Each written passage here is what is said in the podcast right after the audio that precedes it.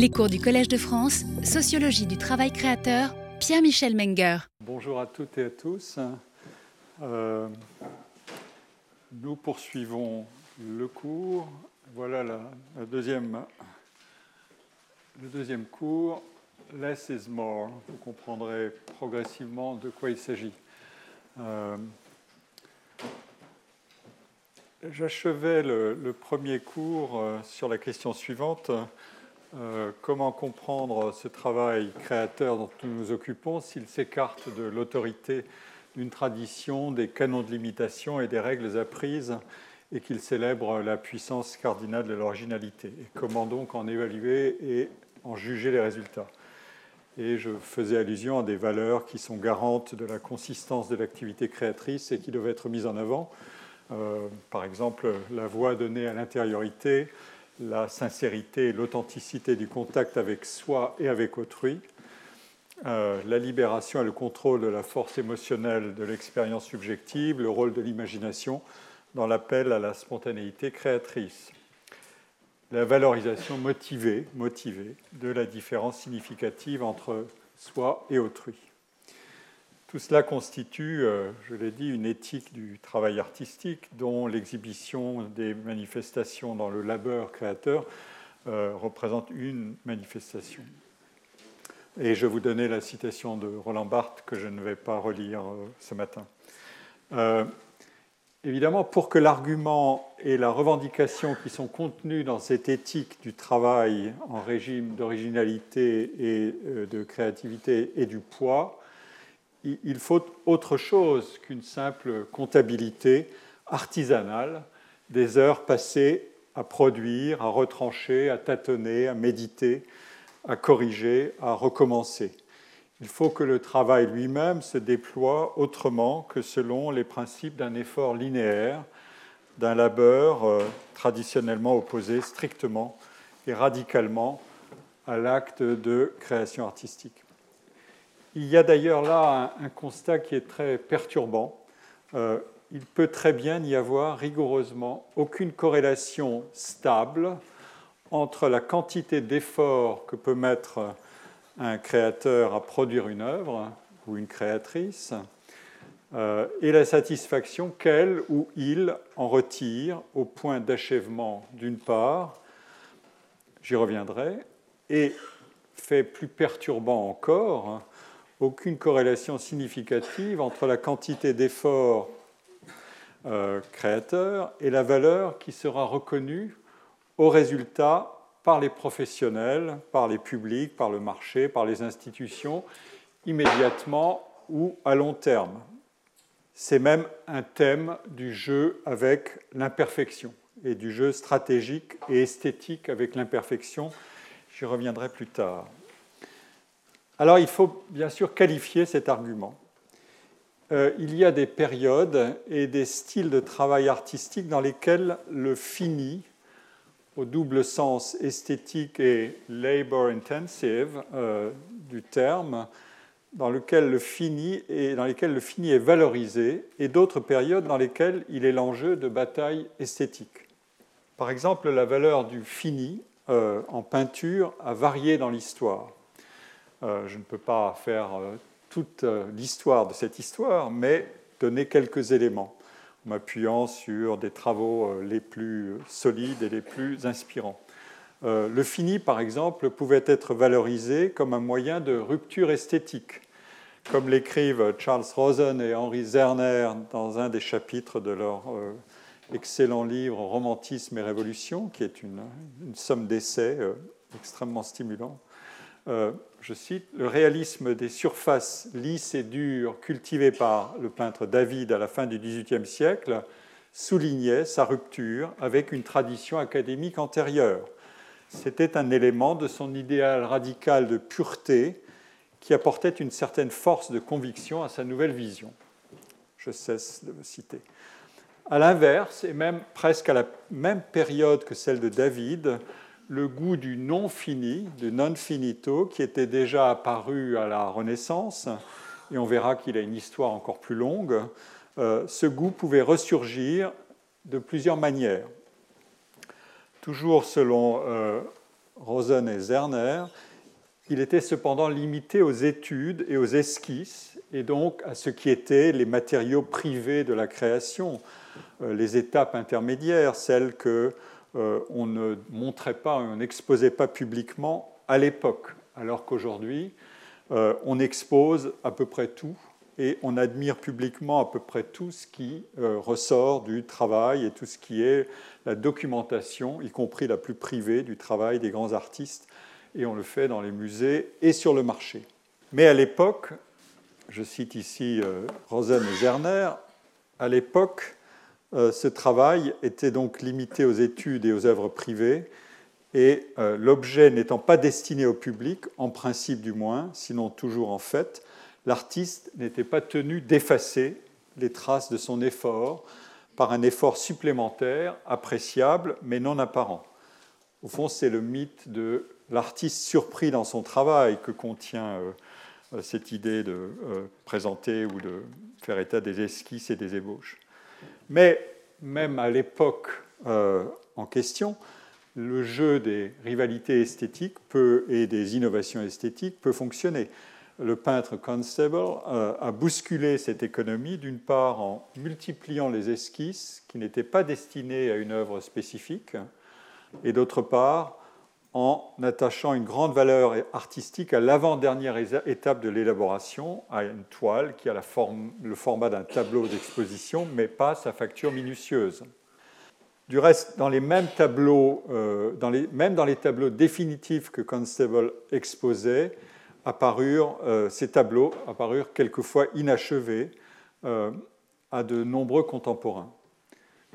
Et donc, il est important de se rappeler non seulement cette impression faite par Constable sur des peintres comme Delacroix, mais également les virulentes attaques dont son œuvre fut l'objet de la part des critiques académiques. Encore une fois, cet enjeu de qu'est-ce qu'on laisse paraître et qu'est-ce qu'on dissimule du travail euh, peut être un enjeu à la fois esthétique et un enjeu de jugement avec tous les registres de jugement que j'ai indiqués, euh, éthique, morale, esthétique, etc. Il faut, aussi ajouter que Constable, mais aussi Turner et d'autres, ont pu très bien alterner entre deux visions, la vision et la version finie et la version esquisse. Maintenant, mentionnons un instant la position qu'a occupée dans ce débat euh, John Ruskin, euh, c'est au milieu du XIXe siècle. John Ruskin est un peintre, écrivain, euh, qui est d'ailleurs l'exécuteur testamentaire euh, du peintre Turner, dont il a déjà été question et dont il était très proche. C'était aussi un, soutien des pré-raphaélites, mais aussi quelqu'un d'engagé dans une conception plus sociale de l'art et, même fondateur du mouvement Arts and Crafts avec William Morris. Et Ruskin, dans ce jeu stratégique, ce jeu d'esthétique et de conflit esthétique, montra combien l'opposition entre l'esquisse et le tableau fini était devenue une opposition incommode. Dans la controverse qui, disait-il, divisait tous les artistes d'Europe au milieu du XIXe siècle, lui prit clairement position pour le tableau terminé, malgré la, la stimulation que l'esquisse pouvait exercer sur l'imagination. C'est un thème qui est déjà présent, par exemple, dans les, textes qu'écrit, les admirables textes qu'écrit Diderot sur les salons de peinture euh, à la fin du XVIIIe siècle, à la deuxième moitié du XVIIIe siècle. Malgré donc cette stimulation que, euh, que l'esquisse exerce sur l'imagination, c'est-à-dire euh, le geste créateur saisi à sa naissance et dans son essence avant qu'il soit soumis à de longs processus d'élaboration, Ruskin souhaitait, pour les réalismes, et l'épreuve du réalisme auquel il attachait du prix esthétique, le plus grand nombre possible de détails. Mais il s'opposa aussi à l'illusionnisme et au poli ou au fini. Le tableau achevé de Ruskin ne peut pas être assimilé ni à la, texture inachevée, ni au fini académique. Vous voyez comment les positions peuvent se distribuer et progressivement euh, se différencier les unes des autres, presque à la manière euh, d'un processus fractal, comme on dirait, c'est-à-dire euh, une opposition qui se divise à ses étages inférieurs en des oppositions supplémentaires au sein de chaque terme pour répliquer le terme qui est à la surface et de manière progressivement en profondeur, on retrouve le même couple d'oppositions qui vont se, se diffracter. Comme le critique Toré, Ruskin reconnaissait explicitement le rapport qu'entretenait le réalisme et l'affirmation du caractère artificiel de l'art. Je cite ici euh, euh, Ruskin, et j'emprunte cette citation euh, à, Rosen et Zerner. Bien que la perfection de l'art ne puisse jamais résider que dans le plus grand degré d'achèvement acceptable, voilà la concession de départ, la relation entre perfection et achèvement. Il n'en est pas moins vrai que de même que tout ajout d'idées augmentera la difficulté d'appréhension et que chaque touche ajoutée fera progresser le dangereux réalisme qui rend l'imagination languissante. C'est une des grandes questions, c'est combien faut-il ajouter? Et c'est pour ça que j'ai intitulé mon cours Less is more, parce que c'est une question lancinante. Rien ne définit plus précisément que ceci la différence entre un peintre noble et un peintre ignoble. Le premier souhaite placer dans son œuvre autant de vérité que possible tout en lui conservant son aspect irréel. Donc c'est de l'art, ce n'est pas de la nature ou du réel. Le second souhaite venir à bout de son travail paresseusement, avec aussi peu de vérité que possible, tout en lui donnant un aspect réel. Vous voyez qu'on est dans un jeu de, euh, deux variables qui peuvent se contrarier. Réalisme et euh, vérité. Euh, vérité au sens évidemment esthétique du terme. Mais cette opposition même entre tableau fini et esquisse est en fait assez fallacieuse. Il existe plusieurs types d'esquisses. On est dans le fractal, y compris des esquisses terminées. Ça existe, cette catégorie existe. Euh, l'historien d'art Albert Boehm, qui a écrit un, ouvrage fameux sur euh, l'académisme en peinture, euh, s'est livré à une analyse précise de ces catégories et pour résumer brièvement, euh, Bohème distingue l'esquisse, l'ébauche qui est une esquisse aux dimensions du tableau euh, et qui en principe disparaît sous l'exécution définitive, et l'œuvre finale. Et à la fin du XIXe siècle, l'élément central de cette triade que je viens de citer prend le pas sur tous les autres. L'élément central, c'est l'ébauche qui est une esquisse aux dimensions du tableau et en assume toutes les fonctions. Mais pour les artistes du début du XIXe siècle, chacune de ces étapes tout en étant un élément d'un processus interdépendant, possédait sa valeur propre. Euh, dans les années 1830, euh, certains amis de, Théodore Rousseau préféraient ses esquisses aux œuvres achevées. Et Turner lui-même divisa toutes ses œuvres selon ces trois catégories. Et il envisageait à la fin de sa vie trois expositions publiques distinctes. Voilà des éléments qui vont euh, un peu compliquer le scénario, mais il faut approfondir. Encore une fois, nous sommes dans la matière qui doit additionner et euh, jouer de toutes les complexités entre les oppositions esthétiques, leurs évolutions, euh, leur configuration à chaque période et les positions individuelles, puisque nous sommes dans des arts à très fort coefficient d'individualisation. La création, c'est ça, l'originalité, c'est ça. Donc nous sommes dans des situations où, en quelque sorte, l'enquête monographique doit toujours garder la main euh, pour comprendre comment euh, chaque euh, créateur ou créatrice s'approprie les éléments de cette configuration et y trouve sa position. Alors, j'évoquais tout à l'heure la, peinture hollandaise dont pouvait s'inspirer le goût du fini de David. Et cette peinture hollandaise, vous le savez peut-être, c'est celle de euh, peintres comme Adrien van der Werf, euh, de Franz von Mieris, de, Gerhard Doux euh, et le plus connu d'entre eux, Johannes Vermeer.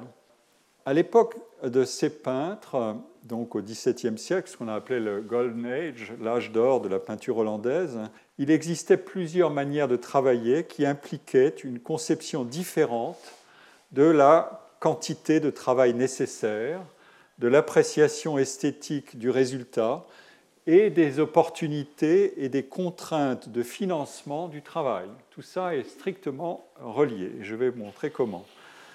Comme l'a montré euh, mon collègue et très regretté, euh, il a hélas disparu en 2005, euh, John Michael Montias, qui est un économiste euh, au départ devenu un historien d'art reconnu dans le pays même sur lequel il a travaillé, c'est-à-dire les Pays-Bas, et ce n'était pas une chose facile. Euh, John Michael Montias est l'auteur de, livres extraordinaires sur les peintres et les artisans de Delft, c'est-à-dire des, livres fondés sur un énorme travail archivistique et documentaire, et aussi d'une biographie de Vermeer qui était un exercice à peu près impossible parce qu'on a extrêmement peu de détails sur Vermeer et que John Michael Montias, à force d'enquêter dans les archives et euh, des, euh, des, bibliothèques hollandaises, euh, a, fini par collectionner une série d'indices qui ont permis de reconstituer ce qu'il appelle le social web, dans lequel il situe Vermeer et il fait le portrait de Vermeer à travers ce travail d'indices. Euh, tout son travail a d'ailleurs été déposé à la Frick Collection euh, de New York et donc euh, les historiens d'art ou les sociologues ou qui voudra, les économistes, peuvent aller s'emparer de ce matériau qu'il a mis sur ordinateur et dans des programmes qui sont disponibles. Et donc John Michael Montias montre que les peintres pour pratiquer ce qu'on appelait, les peintres dont je viens de parler, et pratiquer ce qu'on appelait à l'époque la fine Schilderei. Euh, Montias adorait, il parlait neuf langues, donc il adorait parler euh, aussi le hollandais, ce qui n'est pas si simple. Euh, la fine Schilderei, c'est-à-dire la peinture fine, ces peintres avaient besoin de plusieurs mois de travail pour achever des œuvres aussi minutieusement étudiées et réalisées. Et donc, il portait personnellement une attention extrême à tous les détails de la réalisation, puis même à l'exposition des œuvres, car euh, il fallait les protéger de la poussière et du soleil. Euh, C'était des détails qui comptaient beaucoup pour euh, ce type de peinture. Le fini de leur toile, vous en avez tous eu certainement l'expérience, procurait un sentiment irrésistible de perfection capable de rivaliser avec le réel à la fois représenté et d'une certaine manière transfiguré, mais au prix du travail le plus patiemment virtuose.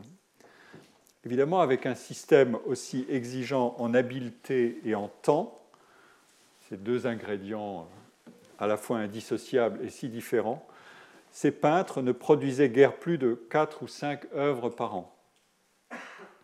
Et pour se couvrir des risques qui sont liés à des coûts élevés de production de ces œuvres, c'est-à-dire en temps de travail notamment, il devait s'assurer, et c'est la démonstration de Montias, de l'intérêt et de la capacité d'achat des commanditaires et des mécènes, ce qu'on appelle les patrons, prêts à acquérir leurs œuvres.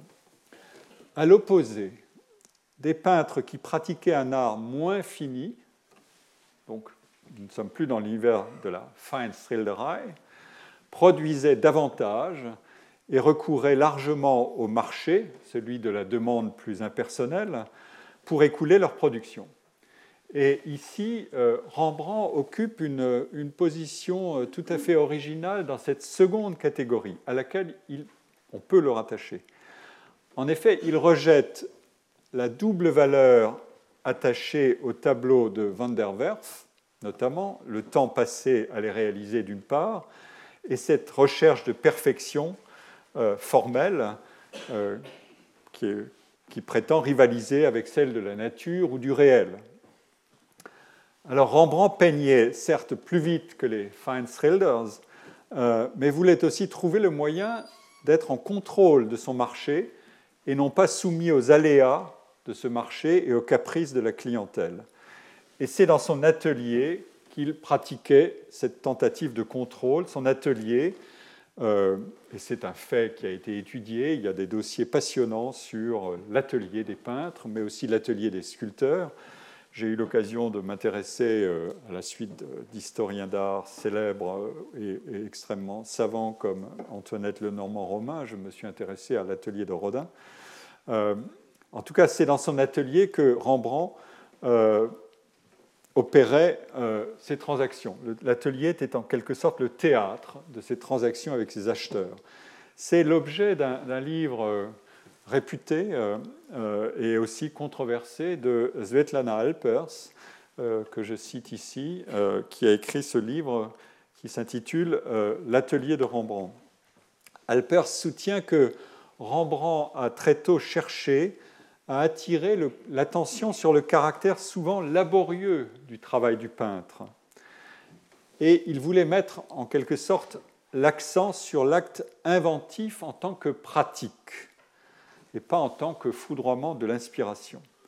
Et aussi, il avait des stratégies personnelles, euh, y compris commerciales, pour transfigurer cette insistance sur la pratique en une une manière de contrôler l'économie de son travail. Et c'est dans l'atelier où il travaillait et tenait son commerce d'art qu'il fit entrer le monde des amateurs, des collectionneurs, des acheteurs. Alors, l'audace de l'interprétation de, de Svetlana Alpers consiste à montrer comment la production, tout autant que la commercialisation des œuvres, et je veux dire de manière indissociable, ça c'est le coup d'audace, euh, joue sur une toute autre conception du fini, du travail et de l'achèvement. Non seulement Rembrandt ne souhaitait pas, et je, m'inspire ici des analyses de Svetlana Alpers, ne souhaitait pas entrer dans le jeu social des mécènes, mais il n'entendait pas davantage produire des œuvres qui seraient euh, payées et donc estimées selon les normes habituelles, celles du marché euh, euh, des tableaux qui se vendent vite fait, bien fait, éventuellement, mais comme ses confrères en général. et il avait ce qu'on appelle, le mot anglais peut-être moins désagréable, le mot anglais c'est rough, une peinture rough, et on dit en français une manière rugueuse. Mais après tout, l'épaisseur de la matière picturale comptait chez Rembrandt, et donc le mot rugueux, on peut aussi le, conserver, il est très évocateur. Euh, euh, la manière rugueuse euh, de peindre et le résultat qu'on obtenait et qu'obtenait Rembrandt de manière tout à fait délibérée peuvent être analysés aussi en termes de, de marché et de la façon suivante. Les observations, voire les plaintes des contemporains au sujet de l'absence de fini des tableaux de Rembrandt témoignent du défi que Rembrandt lançait aux méthodes habituelles d'évaluation des œuvres peintes. Bien que manifestement de sa main, euh, ces œuvres ne donnaient pas du travail de l'artiste l'image que l'on en attendait et qu'on en faisait alors, le traitement caractéristique de la couleur et les nombreux remaniements que Rembrandt apportait à ces tableaux faisait qu'il était impossible de calculer le temps qu'il avait consacré à une œuvre et même de juger de son degré d'achèvement. Euh, je vous donne ici une, citation assez longue, mais je veux toujours rendre justice euh, aux auteurs beaucoup plus savants que moi sur leur sujet euh, dont je m'inspire et que je présente à votre, je soumets à votre attention et j'espère à votre enthousiasme. Je cite ici euh, les, mots et l'analyse de Svetlana Alpers. Du fait de la manière de peindre de Rembrandt, la question pouvait se poser de savoir quand une œuvre était achevée. Il était tout à fait loisible au maître de dire qu'un tableau était terminé lorsque son intention était réalisée, comme le rapporte euh, Arnold Houbraken. Arnold Houbraken, c'est un peintre et écrivain hollandais qui est l'auteur de biographies d'artistes et de peintres de son époque, c'est-à-dire euh, il a vécu entre 1660 et 1719, donc il est le contemporain de cet euh, âge d'or de la peinture hollandaise dont j'ai parlé. Et Houbraken dit ici, euh, Rembrandt traitait ses tableaux toujours de la même façon, j'en ai vu plusieurs où certains détails sont exécutés avec le plus grand soin, tandis que le reste semble peint avec un pinceau de peintre en bâtiment, sans le moindre égard pour le dessin. Mais il ne pouvait pas s'empêcher de procéder ainsi, et se justifier en disant qu'un tableau est terminé lorsque le peintre y a réalisé son intention. Et donc il n'y a pas d'objectif de perfection selon des critères externes. Rembrandt affirme que ce sont ces critères internes à lui, son intention, qui comptent et rien d'autre. Mais évidemment, cela plaçait, euh, comme dit, euh, Zvetan Alper, sous la seule responsabilité d'artiste et non plus du commanditaire, la question de l'achèvement et donc de l'estimation de l'œuvre. Et un procès euh, fut intenté à Rembrandt en 1654 et montre que euh, ça pouvait soulever des problèmes. Un client se plaignit qu'un portrait de jeune fille ne fut pas ressemblant et exigeait que euh, Rembrandt le retouchât ou qu'il remboursât l'avance avec intérêt. Rembrandt refusant, comme toujours, ça c'est la composante du caractère qui est très fréquente dans ses personnalités, comme toujours, quand on le défiait de céder d'un seul pouce, répondit qu'il ne toucherait pas au tableau ou qu'il ne l'achèverait que lorsque le solde de ce qu'on lui devait serait payé et quand le tableau serait terminé, et euh, que la question serait soumise à la guilde de Saint-Luc. S'il devait à nouveau être modifié et ne convenait toujours pas au client, Rembrandt le reprendrait et l'achèverait ultérieurement pour le vendre à l'occasion de sa prochaine vente de tableau. En fait, c'est une, et je, termine ici euh, la citation, c'était une pratique euh, d'atelier normal pour un maître de conserver un certain nombre d'œuvres inachevées, un stock, ou partiellement terminées, afin d'y mettre la dernière touche selon les désirs du client. Mais, et c'est là l'intérêt de l'analyse d'Alpers, et je continue à la citer, Rembrandt adapta ce système à ses propres fins artistiques et commerciales. Il arriva quelquefois à Rembrandt de déclarer à un client que s'il pensait qu'une œuvre n'était pas achevée, il pouvait la lui retourner et qu'il la retoucherait moyennant paiement. On l'a vu. Vous signale d'ailleurs que Rodin a fait face au même problème. Il, y a des œuvres, Rodin jouait euh, de manière stratégique avec le non finito, euh, parfois pour se laisser surprendre, parfois de manière tout à fait délibérée, parce qu'il y trouvait un intérêt euh, esthétique. Et certains acheteurs ou collectionneurs pouvaient demander que l'œuvre soit complétée, c'est-à-dire achevée. Et voilà, ce sont des cas il faut mettre en résonance avec ce que je suis en train de citer d'après l'analyse de Svetlana Alpers. Euh, il pouvait la lui retourner et qu'il la retoucherait moyennant paiement. Et en une occasion au moins, c'est une, une œuvre fameuse la conjuration de Claudius Civilis, qui est, qui est à l'hôtel de ville d'Amsterdam. Rembrandt dut estimer qu'il pouvait obtenir plus d'argent en remaniant le tableau. Plus d'argent, c'est plus de liberté de travailler à sa manière, évidemment. Et ajoute Alpers, il semblerait, selon nous, que le retour éventuel du tableau de l'hôtel de ville pour remaniement ait été anticipé, voire désiré par l'artiste. C'est là qu'évidemment, elle, en fait un portrait de stratège euh, et d'entrepreneur. Ainsi, on, peut dire, euh, mais de manière différente selon les, les, périodes, les styles, les environnements sociaux et marchands d'évaluation, que la corrélation entre l'effort et la valeur reconnue au résultat est non linéaire pour l'artiste, mais aussi pour le, public. Mieux, euh, la relation entre l'effort et la satisfaction qui est tirée par l'artiste lui-même de son effort et du résultat, elle aussi est non linéaire. Évidemment, il y a des contraintes externes qui agissent sur le travail, mais il y a aussi des contraintes internes sur cet acte d'invention qui sont au cœur du processus de travail. Et c'est même là un des thèmes favoris de la réflexivité qui est exercée par les artistes pour comprendre de quoi leur travail est fait.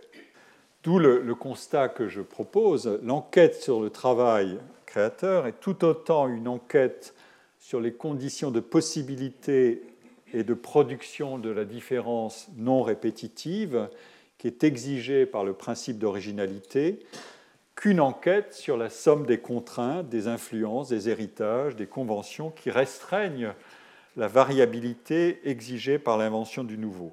Encore mieux, je dirais qu'il est improductif de vouloir penser ces deux forces, ce défi et cette exigence d'inventivité d'un côté et les contraintes restrictives de l'autre, comme simplement opposées. En fait, elles entrent en permanence en composition. Et sans cette composition des forces, l'invention elle-même n'est tout simplement pas possible, non plus que sa réception par quelque public que ce soit. Le genre, le style, le langage, le répertoire des métaphores, la grammaire d'un art, sa technique, sa technologie sont des conditions de possibilité de l'invention, mais aussi des conditions de limitation de l'invention des points d'appui, en quelque sorte, pour faire différence en délimitant les possibles quand tout devient possible. C'est ça le principe de la différenciation illimitée contenue dans l'originalité. Une autre manière de, qualifier cette composition de force est de l'analyser comme un processus dynamique et en opérant cette distinction fameuse depuis la philosophie grecque entre ce qui dépend de nous et ce qui ne dépend pas de nous, de soi. Autrement dit, entre des contraintes internes et des contraintes externes.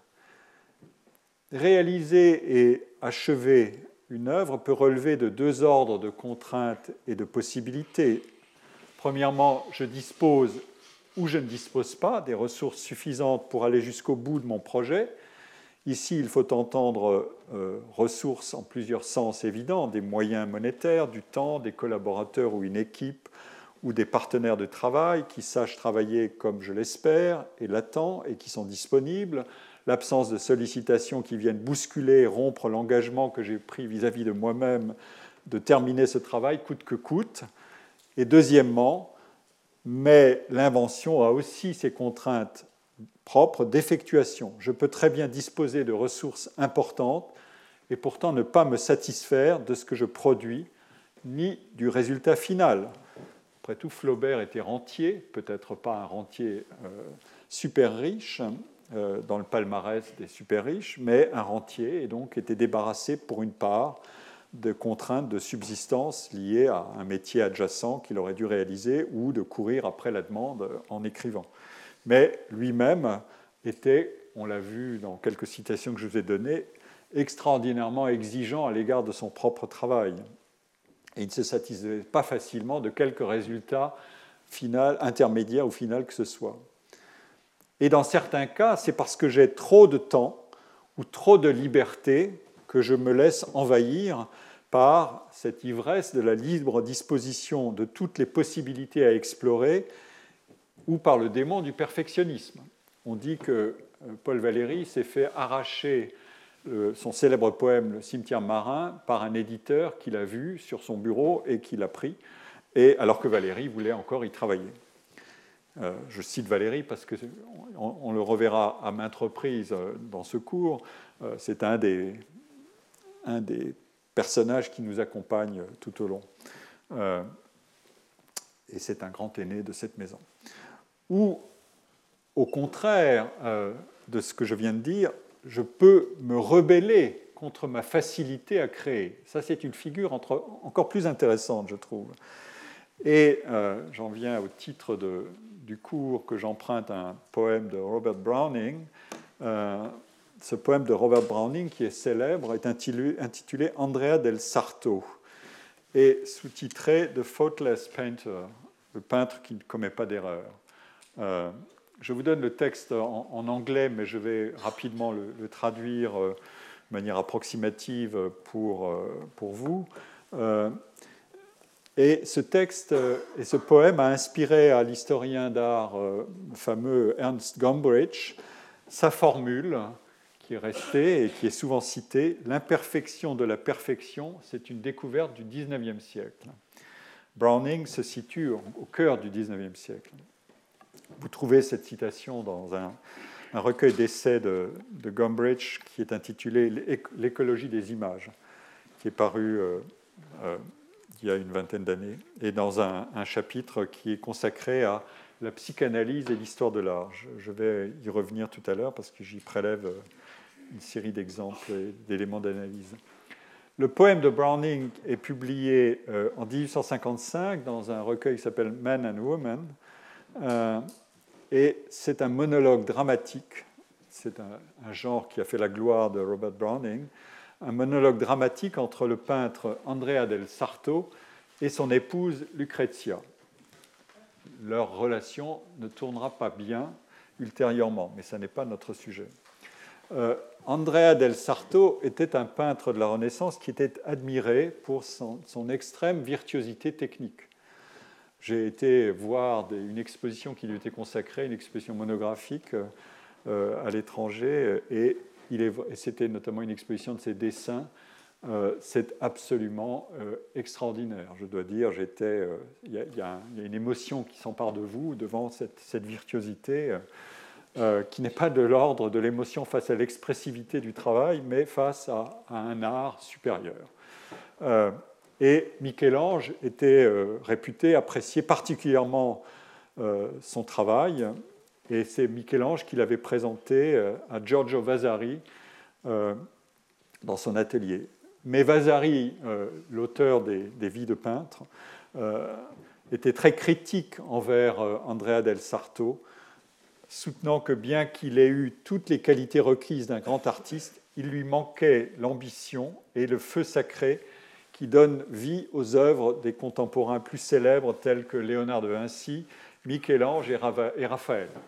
Vous voyez qu'on est dans un club assez fermé dans lequel il faut se faire une place, même à l'époque de ses contemporains et euh, de ce juge redoutable qu'était Giorgio Vasari. Alors qu'est-ce que dit le, euh, le poème de, Robert Browning? Je, vous donne le texte. C'est Andrea qui, euh, qui, parle et qui s'adresse à, son épouse. À tous égards, du moins, ma manière est facile. Euh, plus d'esquisses, plus d'études. Je ne fais plus d'esquisses, plus d'études depuis longtemps. Je fais ce dont beaucoup rêvent toute leur vie. Rêvent qu'ils veulent faire et se meurent de faire et ne font pas. Autrement dit, j'ai atteint un degré supérieur de virtuosité. Et Lucrezia qui répond J'entends ce que l'on dit de toi. Le légat, par exemple, la semaine dernière, a parlé de toi comme du maître qui savait tout faire à la perfection. Et Andrea répond euh, à sa femme À la perfection, oui, et même trop. C'est devenu tellement facile pour moi. Je n'ai plus besoin de faire d'études préliminaires. Je suis envié, je sais. Il y a une vingtaine de peintres dans cette ville, rien qu'ici, qui rêvent euh, de, peindre comme moi. Le petit tableau que j'ai fait l'autre jour et que tu as pu un peu barbouiller en y passant de trop près avec ta robe bouffante, ils donneraient tout pour faire pareil. Ils n'y arrivent pas, eux, à la perfection. Tout le monde le dit. Mais en n'y arrivant pas, et c'est ça le problème, en n'y arrivant pas, ils font peut-être mieux.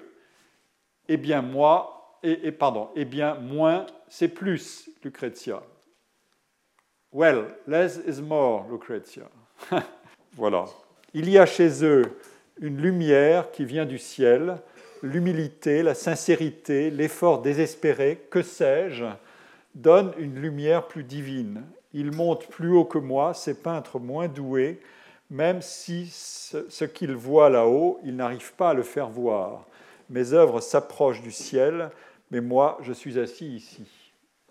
Bon, ça n'est pas Andrea del Sarto qui parle, c'est Robert Browning qui fait parler Andrea del Sarto et son épouse.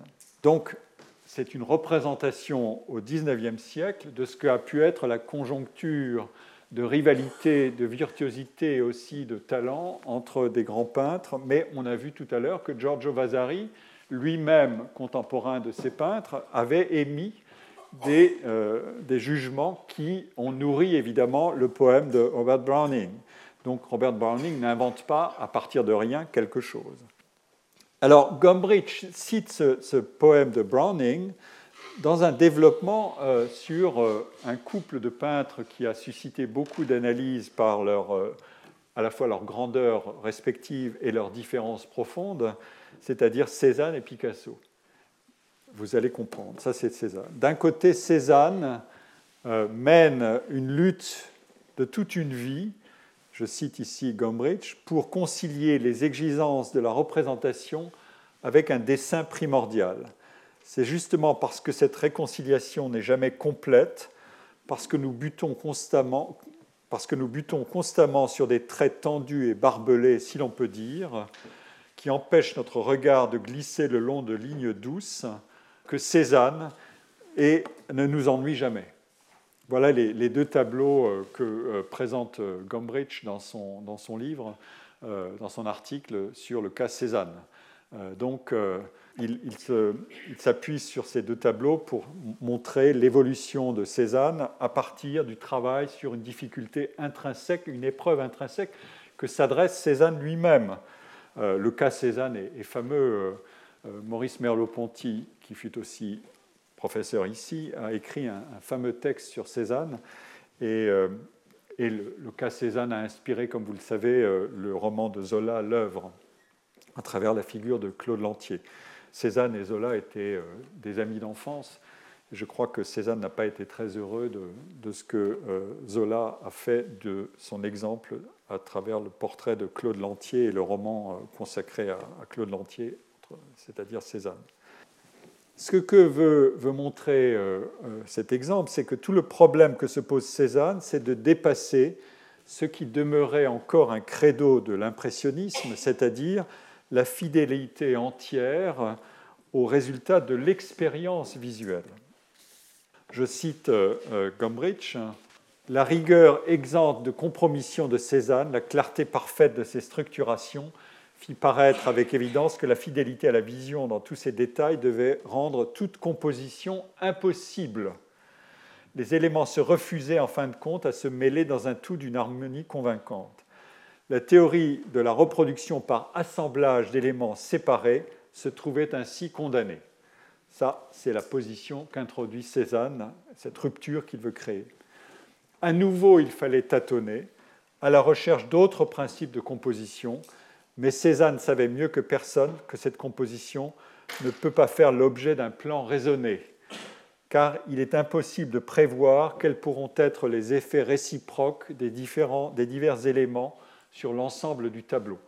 C'est, euh, pour commenter cette citation de Gombrich, c'est le problème majeur de la forme. La forme, c'est l'addition des parties dans une totalité, l'addition des éléments pour qu'ils s'ajustent et euh, fassent, composent une totalité.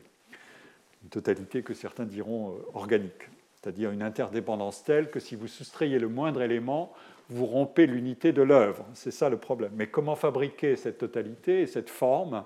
C'est le problème par excellence de la forme, tout en faisant évoluer le défi esthétique à partir des, euh, des, problèmes qu'on s'adresse à soi-même. C'est ce, ce que fait Cézanne. D'une façon paradoxale, le plaisir, je continue la citation de, de le plaisir que nous avons pu prendre à la vue même des échecs de Cézanne a quelque peu obscurci à nos yeux les affres comme les succès de ce rude affrontement, mais il n'est pas douteux que de nombreuses toiles qu'il a laissées inachevées, effectivement Cézanne est connu pour ses inachèvements, furent pour lui des expériences qui ne purent pas aboutir, des essais infructueux qui le contraignirent à revenir en arrière avant de repartir à nouveau sur ce chemin vers l'inconnu qui consistait, qui devait, euh, lui permettre de refaire Poussin d'après nature, mais à sa manière, en éprouvant toutes les méthodes qui pouvaient aboutir à la représentation d'un monde stable et structuré. Voilà l'analyse que fait Gombrich du cas Cézanne et de cette, euh, de cette épreuve que s'impose Cézanne tout au long de son existence. Le cas de Cézanne est mis en contraste par Gombrich avec celui du tout jeune Picasso.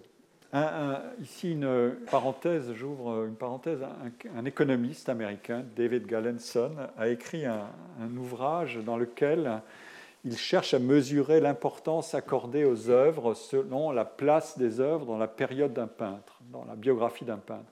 Est-ce que c'est aux œuvres les plus précoces d'un peintre au début de sa carrière que euh, les volumes, les histoires de l'art, les monographies, euh, euh, l'ensemble des publications qui sont consacrées à un peintre, est-ce que c'est à ces œuvres-là précoces que ces monographies accordent le plus d'importance? Et de fait aussi, est-ce que c'est à ces œuvres que le marché accorde le plus de prix? Ou au contraire, à des œuvres qui interviennent plus tard dans la biographie d'un artiste? Et euh, euh, il s'appuie notamment, c'est une idée qui est qui était très original et qui a donné lieu de sa part à une succession de travaux qu'il a voulu étendre à beaucoup de cas d'artistes, euh, de mesurer en quelque sorte la corrélation entre valeur et position des œuvres dans la biographie. Et il s'appuie notamment sur ce couple d'opposés que sont Cézanne et Picasso. Et il montre euh, de manière assez convaincante, je dois dire, même si ensuite dans la systématisation on peut s'interroger, il montre que euh, les œuvres les plus importantes au regard des historiens d'art et aussi du marché euh, de Picasso sont les œuvres les plus précoces, alors que les œuvres les plus importantes de Cézanne sont les œuvres de la fin. Autrement dit, Picasso invente, et c'est l'argument de, Galenson, invente de manière euh, en quelque sorte, il dit conceptuelle, c'est-à-dire il a une idée, il, a, il innove au sens quasiment recherche du terme, il innove, il a une idée et, elle est immédiate et elle est foudroyante et elle, le met tout de suite au contact de, et on va, y voir, on va le voir tout de suite, au contact de, de l'intérêt du public et de ses collègues, alors que Cézanne travaille laborieusement et poursuit tout au long de sa vie un projet, un projet fondamental qui est de résoudre un problème. Et il y arrive progressivement, et c'est cette progressivité qui fait que les dernières œuvres sont jugées euh, de plus grande valeur que les premières, parce que ces œuvres-là sont fidèles à ce caractère euh, tâtonnant et euh, endurant du projet, et qu'ils donnent des résultats qui sont supérieurs. C'est une manière intéressante, je trouve, de contraster deux types de comportements dans la création, et qui donne lieu à aussi tout un, un ensemble de recherches extraordinairement stimulantes sur ce qu'on appelle euh, les early bloomers et les late bloomers. On le fait aussi dans les sciences. Euh, et, euh, et, dans les arts, on ajoute la dimension qu'est-ce que c'est que le late style, le style tardif d'un artiste? A, il y, a, beaucoup de travaux extrêmement suggestifs sur ce sujet. Donc ce cas de Cézanne, je ferme ma parenthèse, est, mis en contraste par Gombrich et donc par d'autres aussi avec celui du tout jeune Picasso. Cézanne, c'est celui qui a appris à lutter pour faire plus avec moins. Il retranche, il détruit, il tâtonne, il recommence, etc. Mais il le fait parce qu'il a forgé un cadre d'invention picturale. Euh, c'est cette affaire du problème. On reviendra sur ce vocabulaire du problème plus tard. Euh, dans le cadre il a forgé un cadre d'invention picturale et il a forgé une, esthétique qui rende cette réduction, le, moins, euh, le plus par le moins, cette réduction productive et féconde, et qui lui permette de se déployer, donc d'expérimenter et d'avancer, et pas simplement de s'en tenir à une banale arithmétique soustractive comme l'écrit encore euh, Gombrich, à l'intérieur de la complexité césarienne, les critères d'exactitude figurative, qui avaient été la règle pendant des siècles, pouvaient se relâcher. Le problème, c'était de savoir comment. Euh, alors, le cas euh, Picasso représente le, symétrique inverse. c'est un enfant prodige qui a une surabondance de talents précoces et une sorte de, c'est une sorte de perfection de la nature artiste, on pourrait dire, chez un tout jeune homme. Et c'est un schème d'ailleurs qu'on retrouve souvent dans les vies de peintres. Je vous renvoie à un célèbre essai de Ernst Chris et Otto Kurz sur les vies de peintres. Euh, je cite là euh, le texte de, de Gombrich. Euh, Picasso était un enfant prodige et il restait un virtuose à la main habile qui était capable de surpasser son père n'importe quand. En 1905, il avait élaboré une manière très personnelle, personnelle bien reconnaissable, qui alliait une note de compassion sociale à une prédilection pour des figures pâles et quelque peu raphaélites. Voilà une, œuvre de 1904, je dois dire magnifique, mais qui est cette manière de, Picasso au tout début. Vous voyez à quel point euh, il évoluera. Euh, il y a, comme dit Gombrich, une touche fin de siècle dans ses mers tendres, et euh, ces saltimbanques ambulants qui charmèrent tant l'imagination du poète Rilke. On peut cependant imaginer que l'aisance avec laquelle lui sont venues ces figures évocatrices a dû inspirer au jeune peintre les mêmes sentiments qu'à Andrea del Sarto de Browning. Euh, je reviens à la citation euh, ici. Je, vous montre maintenant la progression de, Picasso. Voilà des dessins qu'il a qu'il a réalisé pour les Demoiselles d'Avignon de, 1906-1907. Donc vous voyez que on a déjà une, transformation, mais elle n'est pas encore euh, euh, complète. Ces deux dessins montrent comment l'art de Picasso évolue en, quelques années. Ils appartiennent donc à cette série des études préparatoires que Picasso a réalisées pour les Demoiselles d'Avignon. Euh, et cette évolution que connaît Picasso correspond à ce que euh, on pourrait appeler, après Anselm Strauss, dans un livre fameux Miroirs et masques, a appelé euh, un moment critique, c'est-à-dire des séquences cruciales d'une biographie individuelle, un moment critique, un défi ou une épreuve cruciale qu'on s'impose à soi-même, ici le peintre. et Gombrich rejoue la, euh, la scène qui est au cœur du poème de Browning en notant, je, reviens euh, ici, imaginez le choc que produisirent sur un tel tempérament, c'est-à-dire celui de Picasso, l'exposition des Fauves de 1905, puis la grande présentation des Cézannes organisée en 1907 après la mort du maître. Ces œuvres durent faire comprendre à Picasso que le moins est plus, que les efforts et les affres de Cézanne s'élevaient plus haut que sa propre aisance, qui avait un côté néfaste. Que ferait un peintre doué et ambitieux? Il irait encore plus loin sur cette voie que Cézanne et les Fauves euh, ne l'avaient jamais fait. Euh, et note euh, Gombrich, ce qui est intéressant psychologiquement, ce n'est pas qu'il ait fait, ce n'est pas qu'il ait fait ce qui était plus ou moins dans la logique de la situation, mais qu'il ait dû lutter si dur pour se défaire de la dextérité et du sentiment pour répondre à la demande d'un surcroît d'activité et note euh, euh, Gombrich de régression.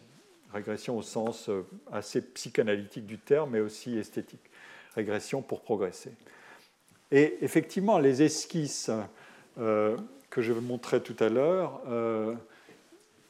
témoignent, ces esquisses témoignent que le premier projet de ce tableau, en fait, sont encore proches de la, de la vision antérieure de Picasso, même si ça a évolué. Euh, vous savez que le tableau de Picasso, Les Demoiselles d'Avignon, représente un bordel. Et euh, le premier projet de, ce tableau d'un bordel, euh, tel qu'il peut être aperçu dans ces figures-là, euh, on, l'aurait classé dans le genre empreint de compassion qu'avait élaboré Picasso, cette expressivité compassionnelle qui figure ici, si on veut. et Picasso avait d'ailleurs griffonné auparavant des, scènes érotiques. Et la décision qu'il avait choisie de prendre un tel sujet, un bordel pour une toile monumentale, entrait peut-être dans son euh, envie, euh, comme, on dit, d'une viande plus corsée, c'est le mot de Gombrich, mais il cherchait encore à rester en contact avec la tradition. Euh, il y a donc un, accent moralisateur dans, dans, les premières esquisses de l'œuvre de Picasso, cette grande œuvre, Demoiselle d'Avignon. Et cet accent moralisateur peut rappeler un peu la, tentation de Saint Antoine de, euh, euh, qu'a peinte Cézanne à partir de, du texte du roman de, Flaubert.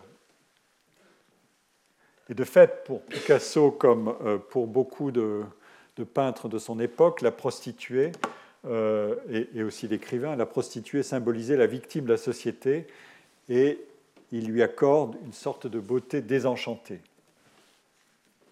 Je, cite, euh, je continue l'exploration guidée par euh, Ernst Gombrich. Je vous donne la totalité des textes pour, euh, qui me servent de, référence et d'appui. Picasso avait, pardon, un goût sophistiqué avait conduit les fauves à découvrir la force énigmatique de l'art primitif, donc la conjoncture évolue et s'introduit l'art primitif tel qu'il apparaissait au regard des Occidentaux. C'est donc vers les, masques euh, africains, euh, le fétiche euh, de Picasso ici, ça date de 1907, ce sont encore des travaux préparatoires qui ont servi à alimenter l'évolution de Picasso dans les, les Demoiselles d'Avignon vers les masques africains et vers les fétiches africains. On le voit ici dans L'homme debout ça c'est la femme debout, ce sont aussi des sculptures euh, de 1907 que Picasso euh, se tourne. Mais le sentiment reste encore présent, même sous cette forme, et Gombrich propose cette interprétation. Euh, il dit, si mon interprétation est juste, c'est seulement lorsqu'il abandonne pour un certain temps son propre moyen d'expression, qui était devenu pour lui d'une facilité mortelle, c'est-à-dire la peinture, et qu'il s'adonne à la sculpture, euh, pardon, vous voyez ça, où il peut tirer de son, parti de son manque d'habileté, qu'il est capable d'accéder à ces formes régressives, d'où est bannie toute trace de Bougros. Bougros, c'était le, prince de l'académisme parfait, et qui firent tant d'impressions sur son époque. Et dit euh, Gombrich, il déverse dorénavant, dorénavant dans ces formes régressives toute l'agressivité et la sauvagerie qui se trouvait refoulé en lui. la grande démolition commence, il invente le jeu du cubisme. L'œuvre à laquelle euh, tous ces travaux préparatoires et ce travail contre soi-même ou contre sa propre facilité euh, aboutit, c'est celle-là. Euh, c'est une œuvre extraordinaire. c'est peut-être la plus connue ou l'une des deux ou trois plus connues de Picasso. Elle est, c'est une œuvre inaugurale du cubisme. C'est une œuvre dont il faut observer ceci. Je vais y revenir à l'instant. Et je vous rappelle que pour réaliser cette œuvre, Picasso a produit entre 400 et 500 études. Esquisses préliminaires, ébauches, en employant diverses techniques, dessin, peinture et on l'a vu même sculpture. Et d'après William Rubin, l'historien d'art qui a consacré une grande monographie à cette œuvre, c'est probablement un cas unique dans l'histoire de l'art. Aucun tableau n'a fait l'objet d'une telle accumulation d'essais préliminaires et de révisions obsessionnelles. Donc, vous vous souvenez que Picasso était supposé représenter euh, le virtuose qui est foudroyé par l'inspiration tout de suite. Et euh, dans le modèle, euh, mes œuvres les plus fameuses sont celles que je produis au plus jeune âge. Et, et au plus jeune âge, on peut dire que je suis totalement désinhibé et que j'y vais, je fonce. Eh bien non.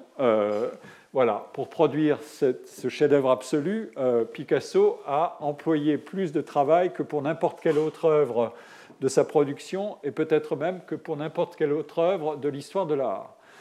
Mais il le fait euh, à un âge extraordinairement jeune.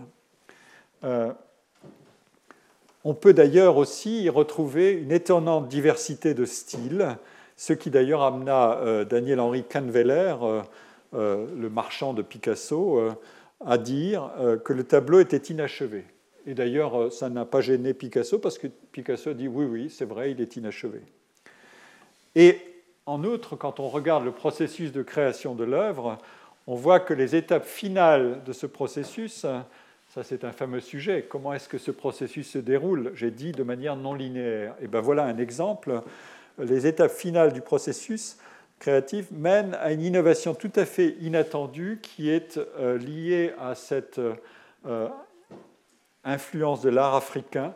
Euh, c'est ce masque qui est mis sur le visage de, cette, de cette, femme et qui y est introduit très tard dans, dans l'œuvre.